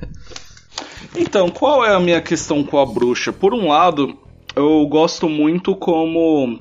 É, eu gosto muito como o realizador se esforça em, em, termos de pesquisa, sabe? No sentido de ser fiel a, a uma ambientação, mas também a como aquele povo verbalizava, como eles sobreviviam, né? No meio praticamente rural. E isso dá muita credibilidade, é, tanto para elementos cênicos do filme quanto também para o desenvolvimento de uma narrativa. Mas a minha questão com o filme é justamente o sentimento que eu tive de que a protagonista não é, passa por, é, por provações o suficiente para que ao final ela chegue àquela situação de forma muito convincente, pelo menos para mim. É, eu acho que a questão não é nem muito. Ah, é, ah, quem que é a bruxa e tal. Para mim, o tema central do filme é o, funda o fundamentalismo religioso e como ele é muito mais perigoso do que você se entregar ao profano. Tanto que a, a, a cena final é, é um fecho muito explícito dessa questão. Só que, é, como eu disse, eu acho que a protagonista não é testada o suficiente ali para ao final ela tomar esse tipo de decisão, né? Ah, será se eu vou é, corresponder a a essa crença ao qual eu fui criada ou eu vou me entregar ao profano que enfim é, é tão é, maligno quanto é, você se entregar enfim, algo imaterial, né? É, eu tenho um outro filme que é o Somos o que Somos, que é, mas eu trato não do original, mas sim do remake americano, que assim, guardadas as devidas proporções, enfim, me parece um filme que também trata muito sobre isso, sabe? Mas ao invés do enfim, da bruxaria, do oculto, nós temos o canibalismo, né? E como uma, essa ação, né, tão é, primitiva acaba sendo sintonizada também com o fundalismo religioso. Só que em Somos o que Somos nós temos ali uma conclusão bem radical também, mas ela me convence. Agora em A Bruxa eu eu termino o filme ali meio. Não sei se isso daqui me convenceu de fato, sabe? Eu discordo, assim, que ela porque ela não passou por provação nenhuma. Eu acho que ela passa por uma porrada de provações, mas eu vou deixar isso aí aberto para quem de repente quiser ver a bruxa, principalmente quem aqui tá gravando com a gente que não assistiu ainda, que eu acho que é, é bem, bem legal. Afinal de contas, tá aí nossa, no segundo lugar. É, de, de, de, deixa eu só. É porque eu acho que eu me expressei errado sobre uma, uma coisa sobre o filme, assim.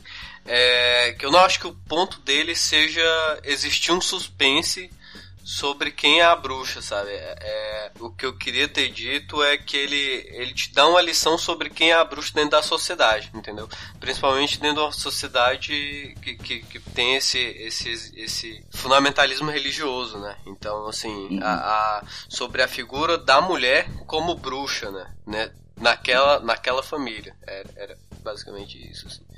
Não era uma, em relação à estrutura narrativa do filme, era sobre o tema que ele aborda. Assim. Não, perfeito. Eu penso que até é, isso soa como uma representação mesmo, até podendo ser levada para um campo contemporâneo lá. Né?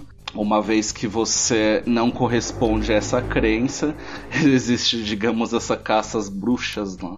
Ah, enfim, você tem uma preferência pelo profano, enfim. Então, mas vou deixar aberto aí para quem não assistiu ainda. Ok, vamos fechar nossa lista aqui. Primeiro lugar, ah, que filmaço, que filmaço. Não é o, não é o meu filme do ano, né? É, assim, ele é o segundo, mas é de um cara que eu sou, assim, apaixonado. Cara que para mim já fez cinco filmes nota 10 seguidos. Então aí, primeiro lugar entre os nossos queridos votantes aí foi a chegada do fantástico Salve Salve Denis Villeneuve. E chupa essa manga, o, Mate... o, ah, o Alex. Pessoal, eu estou me desconectando. Boa noite. O Alex colocou o filme na, na lista dos piores Não, não coloquei. Eu, Assim, eu acho o filme ruim, mas tô, eu tô não coloquei aqui. ele entre os 10, no meu, no meu top 10. Se eu fizesse de repente um top 25, talvez ele estaria ali, mas. Eu não sei se eu pus na minha lista, eu acho que eu não pus. Mas é um filme muito bom. Eu esqueci de colocar esse, esse filme na minha lista, cara. Mas concordo, mas eu. Pô, como assim? mas eu concordo que. Dos melhores do ano, sem dúvida. É um belo filme. De novo, não é quer dizer que seja o. Né, né, que é, se a gente pegar aqui os nossos por, por questão de votação, ele ficaria em primeiro lugar, mas ele foi o mais lembrado mesmo. E, por exemplo, é um filme que eu gosto muito, mas não é. para mim, perde pro Filho de Saul, que é o Não é, não é o que eu gosto muito no ano também. Mas enfim. Eu pus Creed em primeiro lugar, mas é um ótimo filme. Tá, eu vou começar com o Alex, porque uma, uma das coisas que eu mais briguei com ele é porque ele foi lá no, no Leatherboxd e deixou uma estrela pra chegada. E eu falei, como assim? Ele falou, é, não se leve tanto pelas estrelas. Como assim não se leve tanto pelas estrelas? Tem uma escala de 1 a 5 você deu uma estrela. Então como é que Eu tô é, é entendendo o seu jogo, Thiago. Você quer que eu fale primeiro pra eu ser apedrejado aqui pra, pelos restantes dos participantes? Não, você vai falar por último, Não, então. Em relação, tá bom, em você relação vai falar por das último, estrelas, então. o que eu quis dizer é que hoje eu sinto que é, as discussões sobre cinema acabam se deixando levar muito por ela, por, enfim, um sinal gráfico. E assim, tá, eu, eu num sistema de cotação eu dei a nota mais baixa para o filme, mas isso não significa, por exemplo, que é, é a que esse, esse sinal gráfico, é. essa estrela, significa que eu vi a coisa mais desprezível do mundo. Eu realmente não gosto do filme, mas vamos discutir a respeito, né? Em vez de, ah, ele deu uma estrela, não sei o que, não sei o que lá. Ou seja, você quis ser polêmico, é isso? Não, de modo algum. Não, não estava nem dos 10 piores. Eu, eu, eu adicionei. E se tivesse, acho que não tem problema, enfim. é, enfim. Ah, bom, eu eu sim, sim, eu saí, eu saí do filme assim já me, metralhando assim, tipo, nossa, um dos melhores filmes que eu vi da minha vida. Não é o melhor do Denis Villeneuve mesmo, mas enfim, é, como eu comentei, é, o, é, é, um cara assim que me deu, tá me dando um hype tão danado que quando chegar aí o Blade Runner 2049, é, eu tô até com medo. Hashtag, é, Porque uma hora esse cara vai ter que errar. Né? Blade Runner 2049 eu acredito, né? É. É, porque tem essa relação, por exemplo, o Matheus tem essa relação com o, com o Christopher Nolan, né, de, e com o, com, o, com, com o Snyder, né, então Não, eu mas eu acho, eu acho o Denis Villeneuve maravilhoso, assim, eu acho que eu só não vi um filme da, da filmografia dele, que foi o Redemoinho, mas até agora eu nunca vi um filme do cara que eu não gostasse muito, então tô contigo nessa aí. Nossa, um dia eu quero falar sobre incêndios, incêndios cara, é, puta que pariu, que é filme que incêndio. Ah, eu, eu adoro o Denis Villeneuve, É, eu já assisti todos os filmes dele e, assim, para mim, Sicário e Incêndio são duas produções, assim, espetaculares dos últimos anos, assim, se eu fizesse uma repescagem pensando em grandes obras desse jovem século, certamente os dois filmes é, é, seriam lembrados por mim. Mas é, ele, o primeiro filme que ele fez, eu não me recordo agora o título é algo 20, é, 32 de 32, agosto. 30, 32 de agosto, exatamente. Isso, é o filme esse, mais fraco dele. É. Nossa, esse é, é, bem, é bem fraco mesmo. Mas ele, até na fase canadense, é, digo até anterior a Incêndios, ele tem algumas coisas bacanas. Tem o curto Next Floor, é né? sensacional, cara. Polytechnic é um filme assim bem cru, assim bem bem pesado mesmo. Não é tão pesado quanto quanto, quanto Incêndios, né? Mas é pesado pra cacete. Sim, é meio que um elefante canadense, né? O Rei do Moinho tem, eu tenho, eu, eu, assim, eu, eu achei, achei interessante, mas ele tem um ele tem um curta chamado Próximo Piso. É, o Next Floor. É muito bom. Isso. É, nossa, cara, é, é, fantástico. Eu acho demais aquele, a ideia do curta. Eu sei, eu sei que até, ele é até meio óbvio depois que você pega a, a ideia, é, mas assim a, o, a, assim, a ideia em si ela é fantástica mesmo. Sim. E assim, eu gosto de incêndios, suspeitos, homem duplicado, sicário, checa, cara, putz, sei lá, é, é, é, é tipo. É, você pode, eu posso assim fazer uma.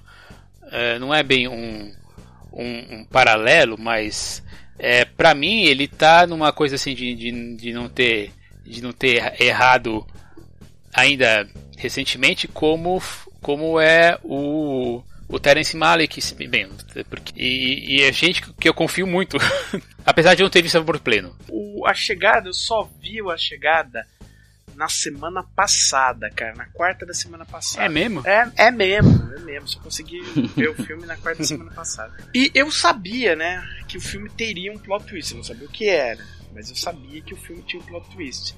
Então, ao saber que o filme tem um plot twist, você já vai meio com, a, com, com, com o radar aceso, né? Falando, é. cadê? Uhum. Cadê? Cadê? Aí já vejo lá no começo, fala, tem a ver com essa menina. Aí, aí tem aquilo logo no começo que eu falo, nossa, que cruel, né? Eu tinha passado por um momento de perda na família, então eu tava meio.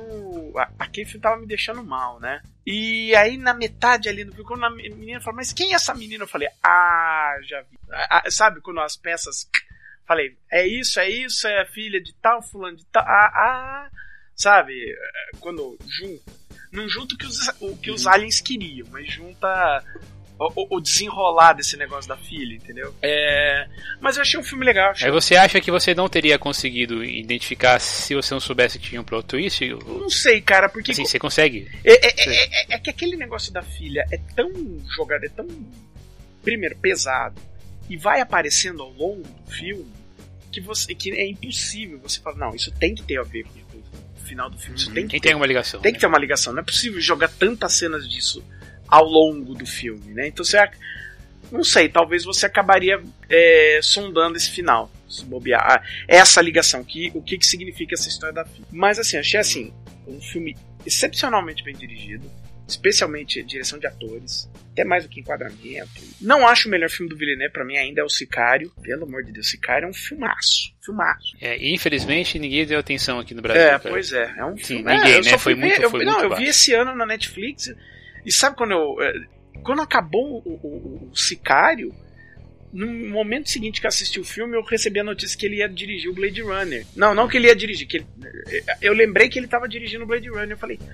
Ah, tá, lembro. É, eu falei, cara, porque o Sicário, tanto o Sicário quanto os prisioneiros, principalmente, é, tem muito um pouco da pegada do, do Ridley Scott, entendeu? Lembra um pouco o que o Ridley Scott fazia, principalmente no início de carreira.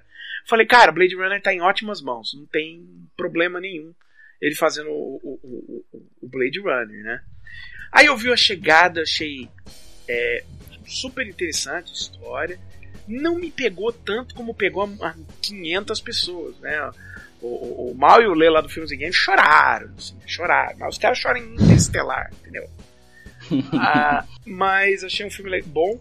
A Amy Adams tá um monstro de, de atuação. Eu não concordo que muita gente fala, ah, o filme é ela. Não, porque o filme é muito bem dirigido, o filme é estruturalmente dependente, principalmente do seu roteiro, mais do que da atuação dela. Mas ela tá sensacional como atriz. É, infelizmente é um ano, né, que, é, que ela não fez o que o Robert De Niro fez, né?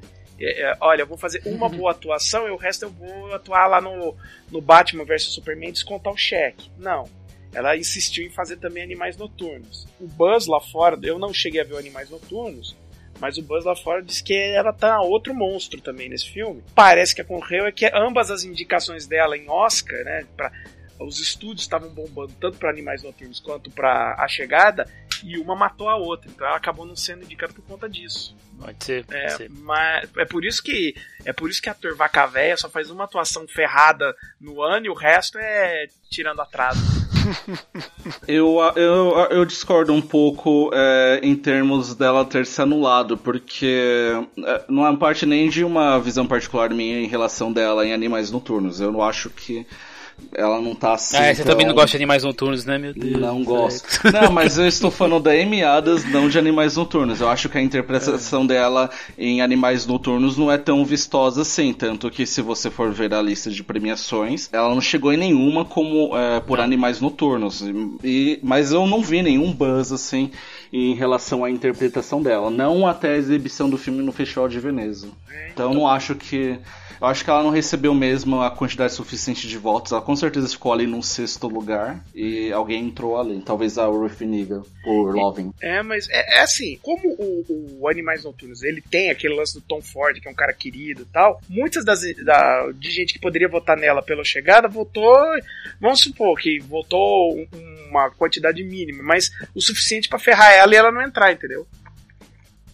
É, Porque os estúdios ficam enche- fazendo aqueles, aqueles for your consideration, mandar mimo Sim, sim. pros votantes, tem Hum. todo uma, um, um, um background nessa história de votação, né? De, de, de dar Hum. prêmiozinho, dar coisa pra, pra, pra votante. Então, é complicado isso, cara. É, por exemplo, no BAFTA, que, na qual ela é finalista por A Chegada, eu tinha certeza de que ela talvez. Entra, é, eu tinha certeza que ela entraria por Animais Noturnos, porque é um dos filmes é, com o maior número de indicações dessa premiação. E nem é, os britânicos celebraram né, essa interpretação, sim, é de A Chegada. Então eu não sei se, ao menos no Oscar, houve essa anulação, né? É, é que eu não sei como é a votação no BAFTA, entendeu?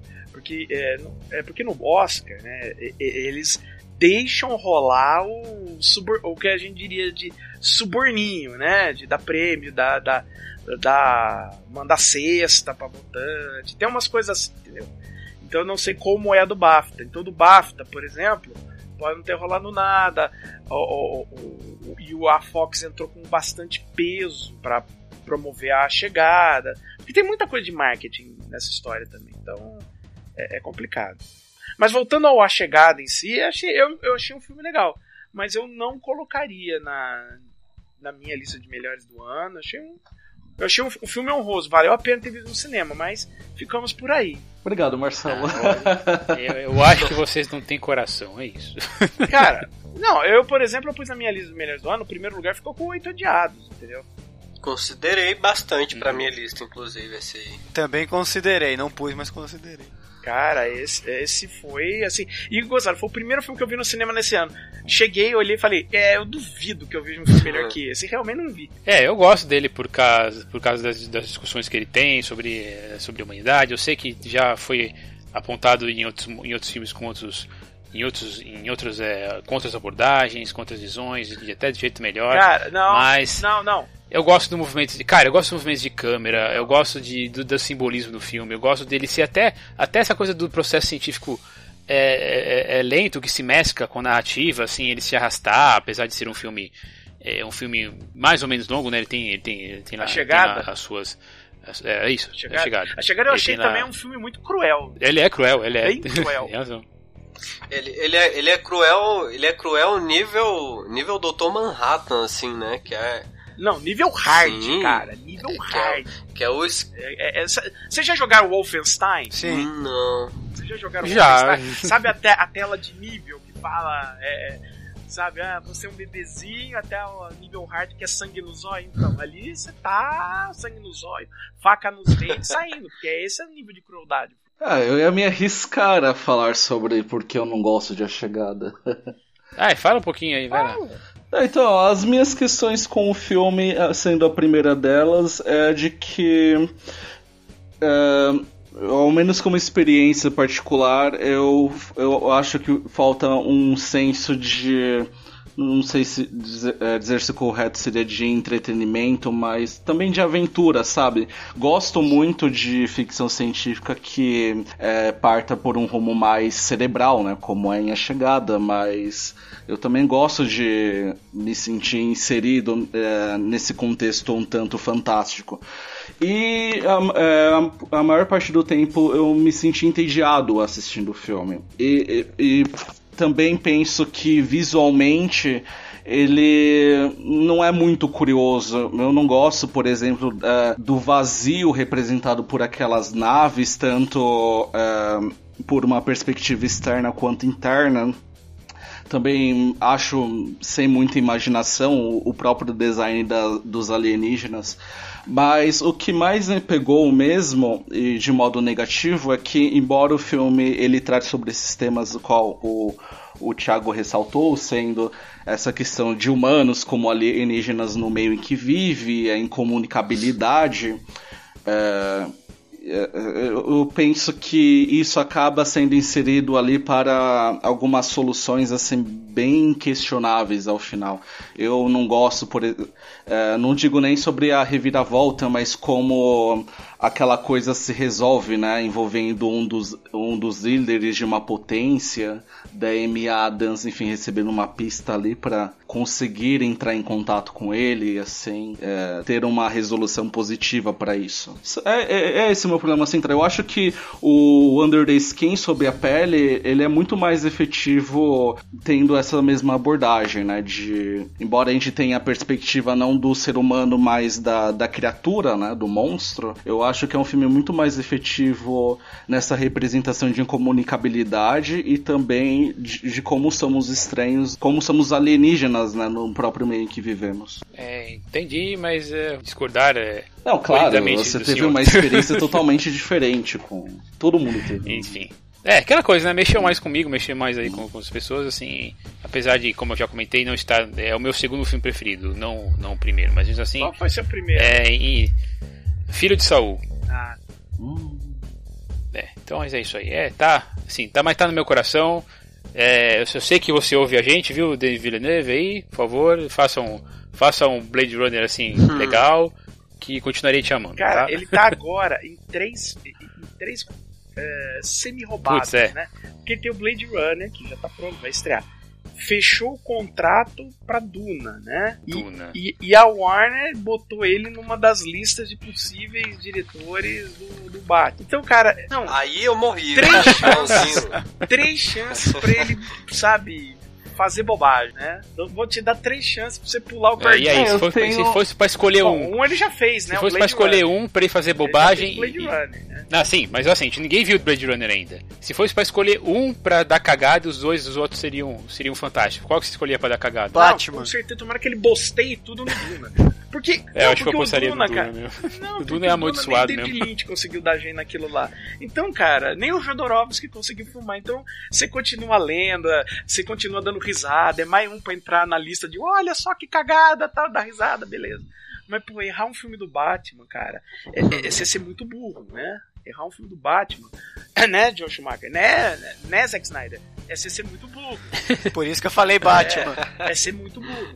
Eu, eu duvido que ele, se o Denis Villeneuve dirigisse o filme do Batman, ele erraria, mano. Então, eu acho que para Batman ele só está sendo sondado mesmo, porque é, na realidade é Duna, né? ele tem ali como projetos em desenvolvimento o Duna e tem um tal de The Sun, que será é uma adaptação de um romance policial. E se rolar, vai ser com o Jack Gyllenhaal como protagonista. Mas assim, é, eu li algumas entrevistas, eu não sei se com, vai conferir mesmo, né, de que a intenção do Denis era de só se concentrar a partir de a chegada em ficções científicas. Eu acho uma pena se ele for direcionar a carreira dele somente esse gênero, por mais bem sucedido que ele possa ser com ele. Que eu acho que é um diretor que funciona muito melhor é, fazendo thriller, sabe? Como Incêndios, Os Suspeitos e Sicário também.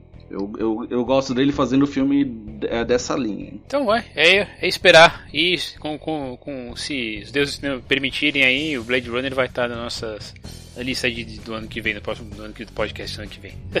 para o bem ou para o mal, né? Tomara que na lista de é, melhores. Tomara né? que seja melhor, exatamente. É, não...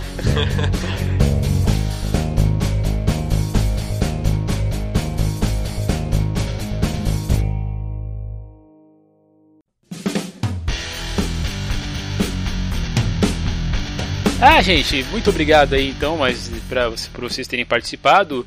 É, só por curiosidade, o Cliff falou que o primeiro dele era o Creed. Vocês lembram os filmes que vocês, vocês colocaram no, no, nos outros filmes? Que eu já falei, no caso foi o filme de Saul. O meu foi o Oito Odiados, eu falei, Isso, né? O meu eu não lembro se foi Anomalisa ou se foi A Grande Aposta. Bom, o filme que eu coloquei no topo do meu top 5 foi o espanhol A Garota de Fogo. Eu acho que eu fui o único a fazer menção a esse filme. Eu acho ele espetacular nessa nesse jogo que ele propõe de quebra-cabeças. Eu não sei se alguém assistiu. Na verdade, seria o, o, o The Lobster, né? O Lagosta, mas houve como critério.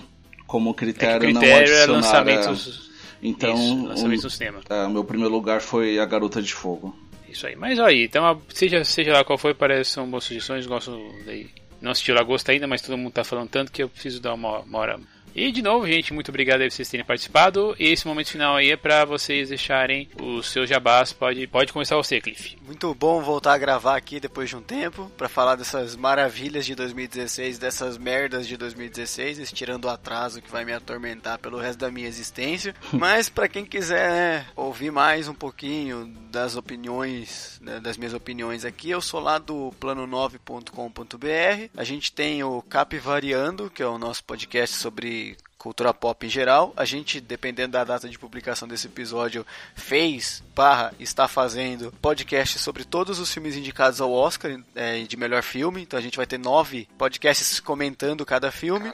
Temos também lá o Papo de Capivara, onde a gente entrevista é, autores das mais diversas áreas, estejam algum projeto interessante. E também sou do tiourude.com.br, onde tem o Urudcast, que é um podcast de humor voltado para cultura pop também. Então, mais uma vez, obrigado. E você, Alex. Bom, eu sou editor do cineresenhas.com.br. Nesse período eu estou fazendo uma cobertura sobre os filmes que estão aí disputando alguma categoria do Oscar. E vocês também podem me encontrar no YouTube pesquisando como Alex, é, Cine Resenhas por Alex Gonçalves. Lá eu faço comentários sobre alguns lançamentos, às vezes sobre alguns clássicos, e nos próximos dias eu terei algumas novidades em relação a formatos. Então são esses dois endereços que eu posso ser encontrado por hora.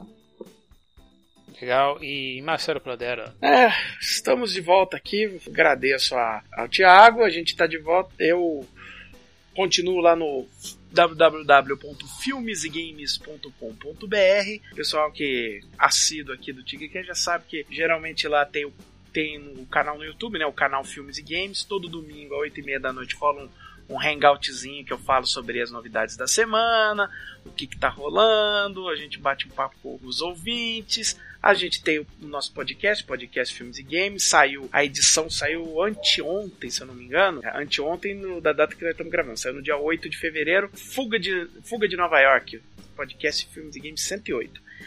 Ah, já vamos gravar o 109, que já está escolhido velocidade máxima. E já fechamos, o Thiago conhece bem, o queda de braço, né? Aquele vez por ano. Agora a gente vai começar a pesquisa. Já está escolhido os dois gladiadores. E dessa vez eu digo, viu, Thiago? Tá tão bom, cara, porque eu, eu vi a maioria dos filmes são filmes bons, sabe, Thiago? Porque, Ah, ótimo. cara, eu tive que. Quando eu, quando eu vi, tive que ver a filmografia completa de Steve Martin, de Ed Murphy, foi, foi o fundo do poço, cara. Foi o fundo do poço. O último foi do, certo. o último foi Denzel Washington e o Tom Hanks, cara. E que olha, uns altos e baixos ali surpreendentes. Muitos dali entraram nos piores filmes do ano, tipo o negócio da Zarab. Tá certo. Então aí, gente, muito obrigado por vocês terem participado. Muito obrigado aí para quem votou e tá ouvindo a gente agora. E para continuar ouvindo aqui a gente, acessa lá umtignesemana.com. Esse é o podcast número 160, o Tigcast número 160. Para entrar em contato com a gente, vocês podem eh, fazer isso por e-mail, no contato arroba umtignecinema.com, no Twitter arroba nossa fanpage no Facebook, fb.com.br um tigre do cinema. Também temos um grupo no Facebook, também estamos no Google Plus e no Instagram. E se você acha que a gente merece, não esquece de contribuir lá no nosso Patreon, no nosso Padrim, para que a gente possa continuar esse serviço aqui. Lembrando que a partir de 12 reais você já tem algumas regalias. Mas o importante é comentar e distribuir aí, fazer aquela pessoa que você conhece que não gosta de podcast, force ela a ouvir esse podcast. Esse aqui é uma, uma boa apresentação que a gente faz um. A gente não faz uma discussão sobre o filme em geral, a gente faz só um apanhado. E para deixar uma sugestão, a nossa sugestão musical lá na nossa lista do Spotify, eu sugiro que vocês ouçam Dirty Deeds Down the, the Cheap do ECDC, que é, faz, faz parte da trilha sonora de Esquadrão Suicida. Que se você quiser fazer, ouvir uma trilha sonora legal, você coloca aí na playlist, que pelo menos isso deve servir. Gente, muito obrigado mais uma vez, obrigado pela sua atenção, pelo som da Loge, e a gente se vê na semana que vem, hein? Tchau. Tchau. Tchau. Falou! Abraços.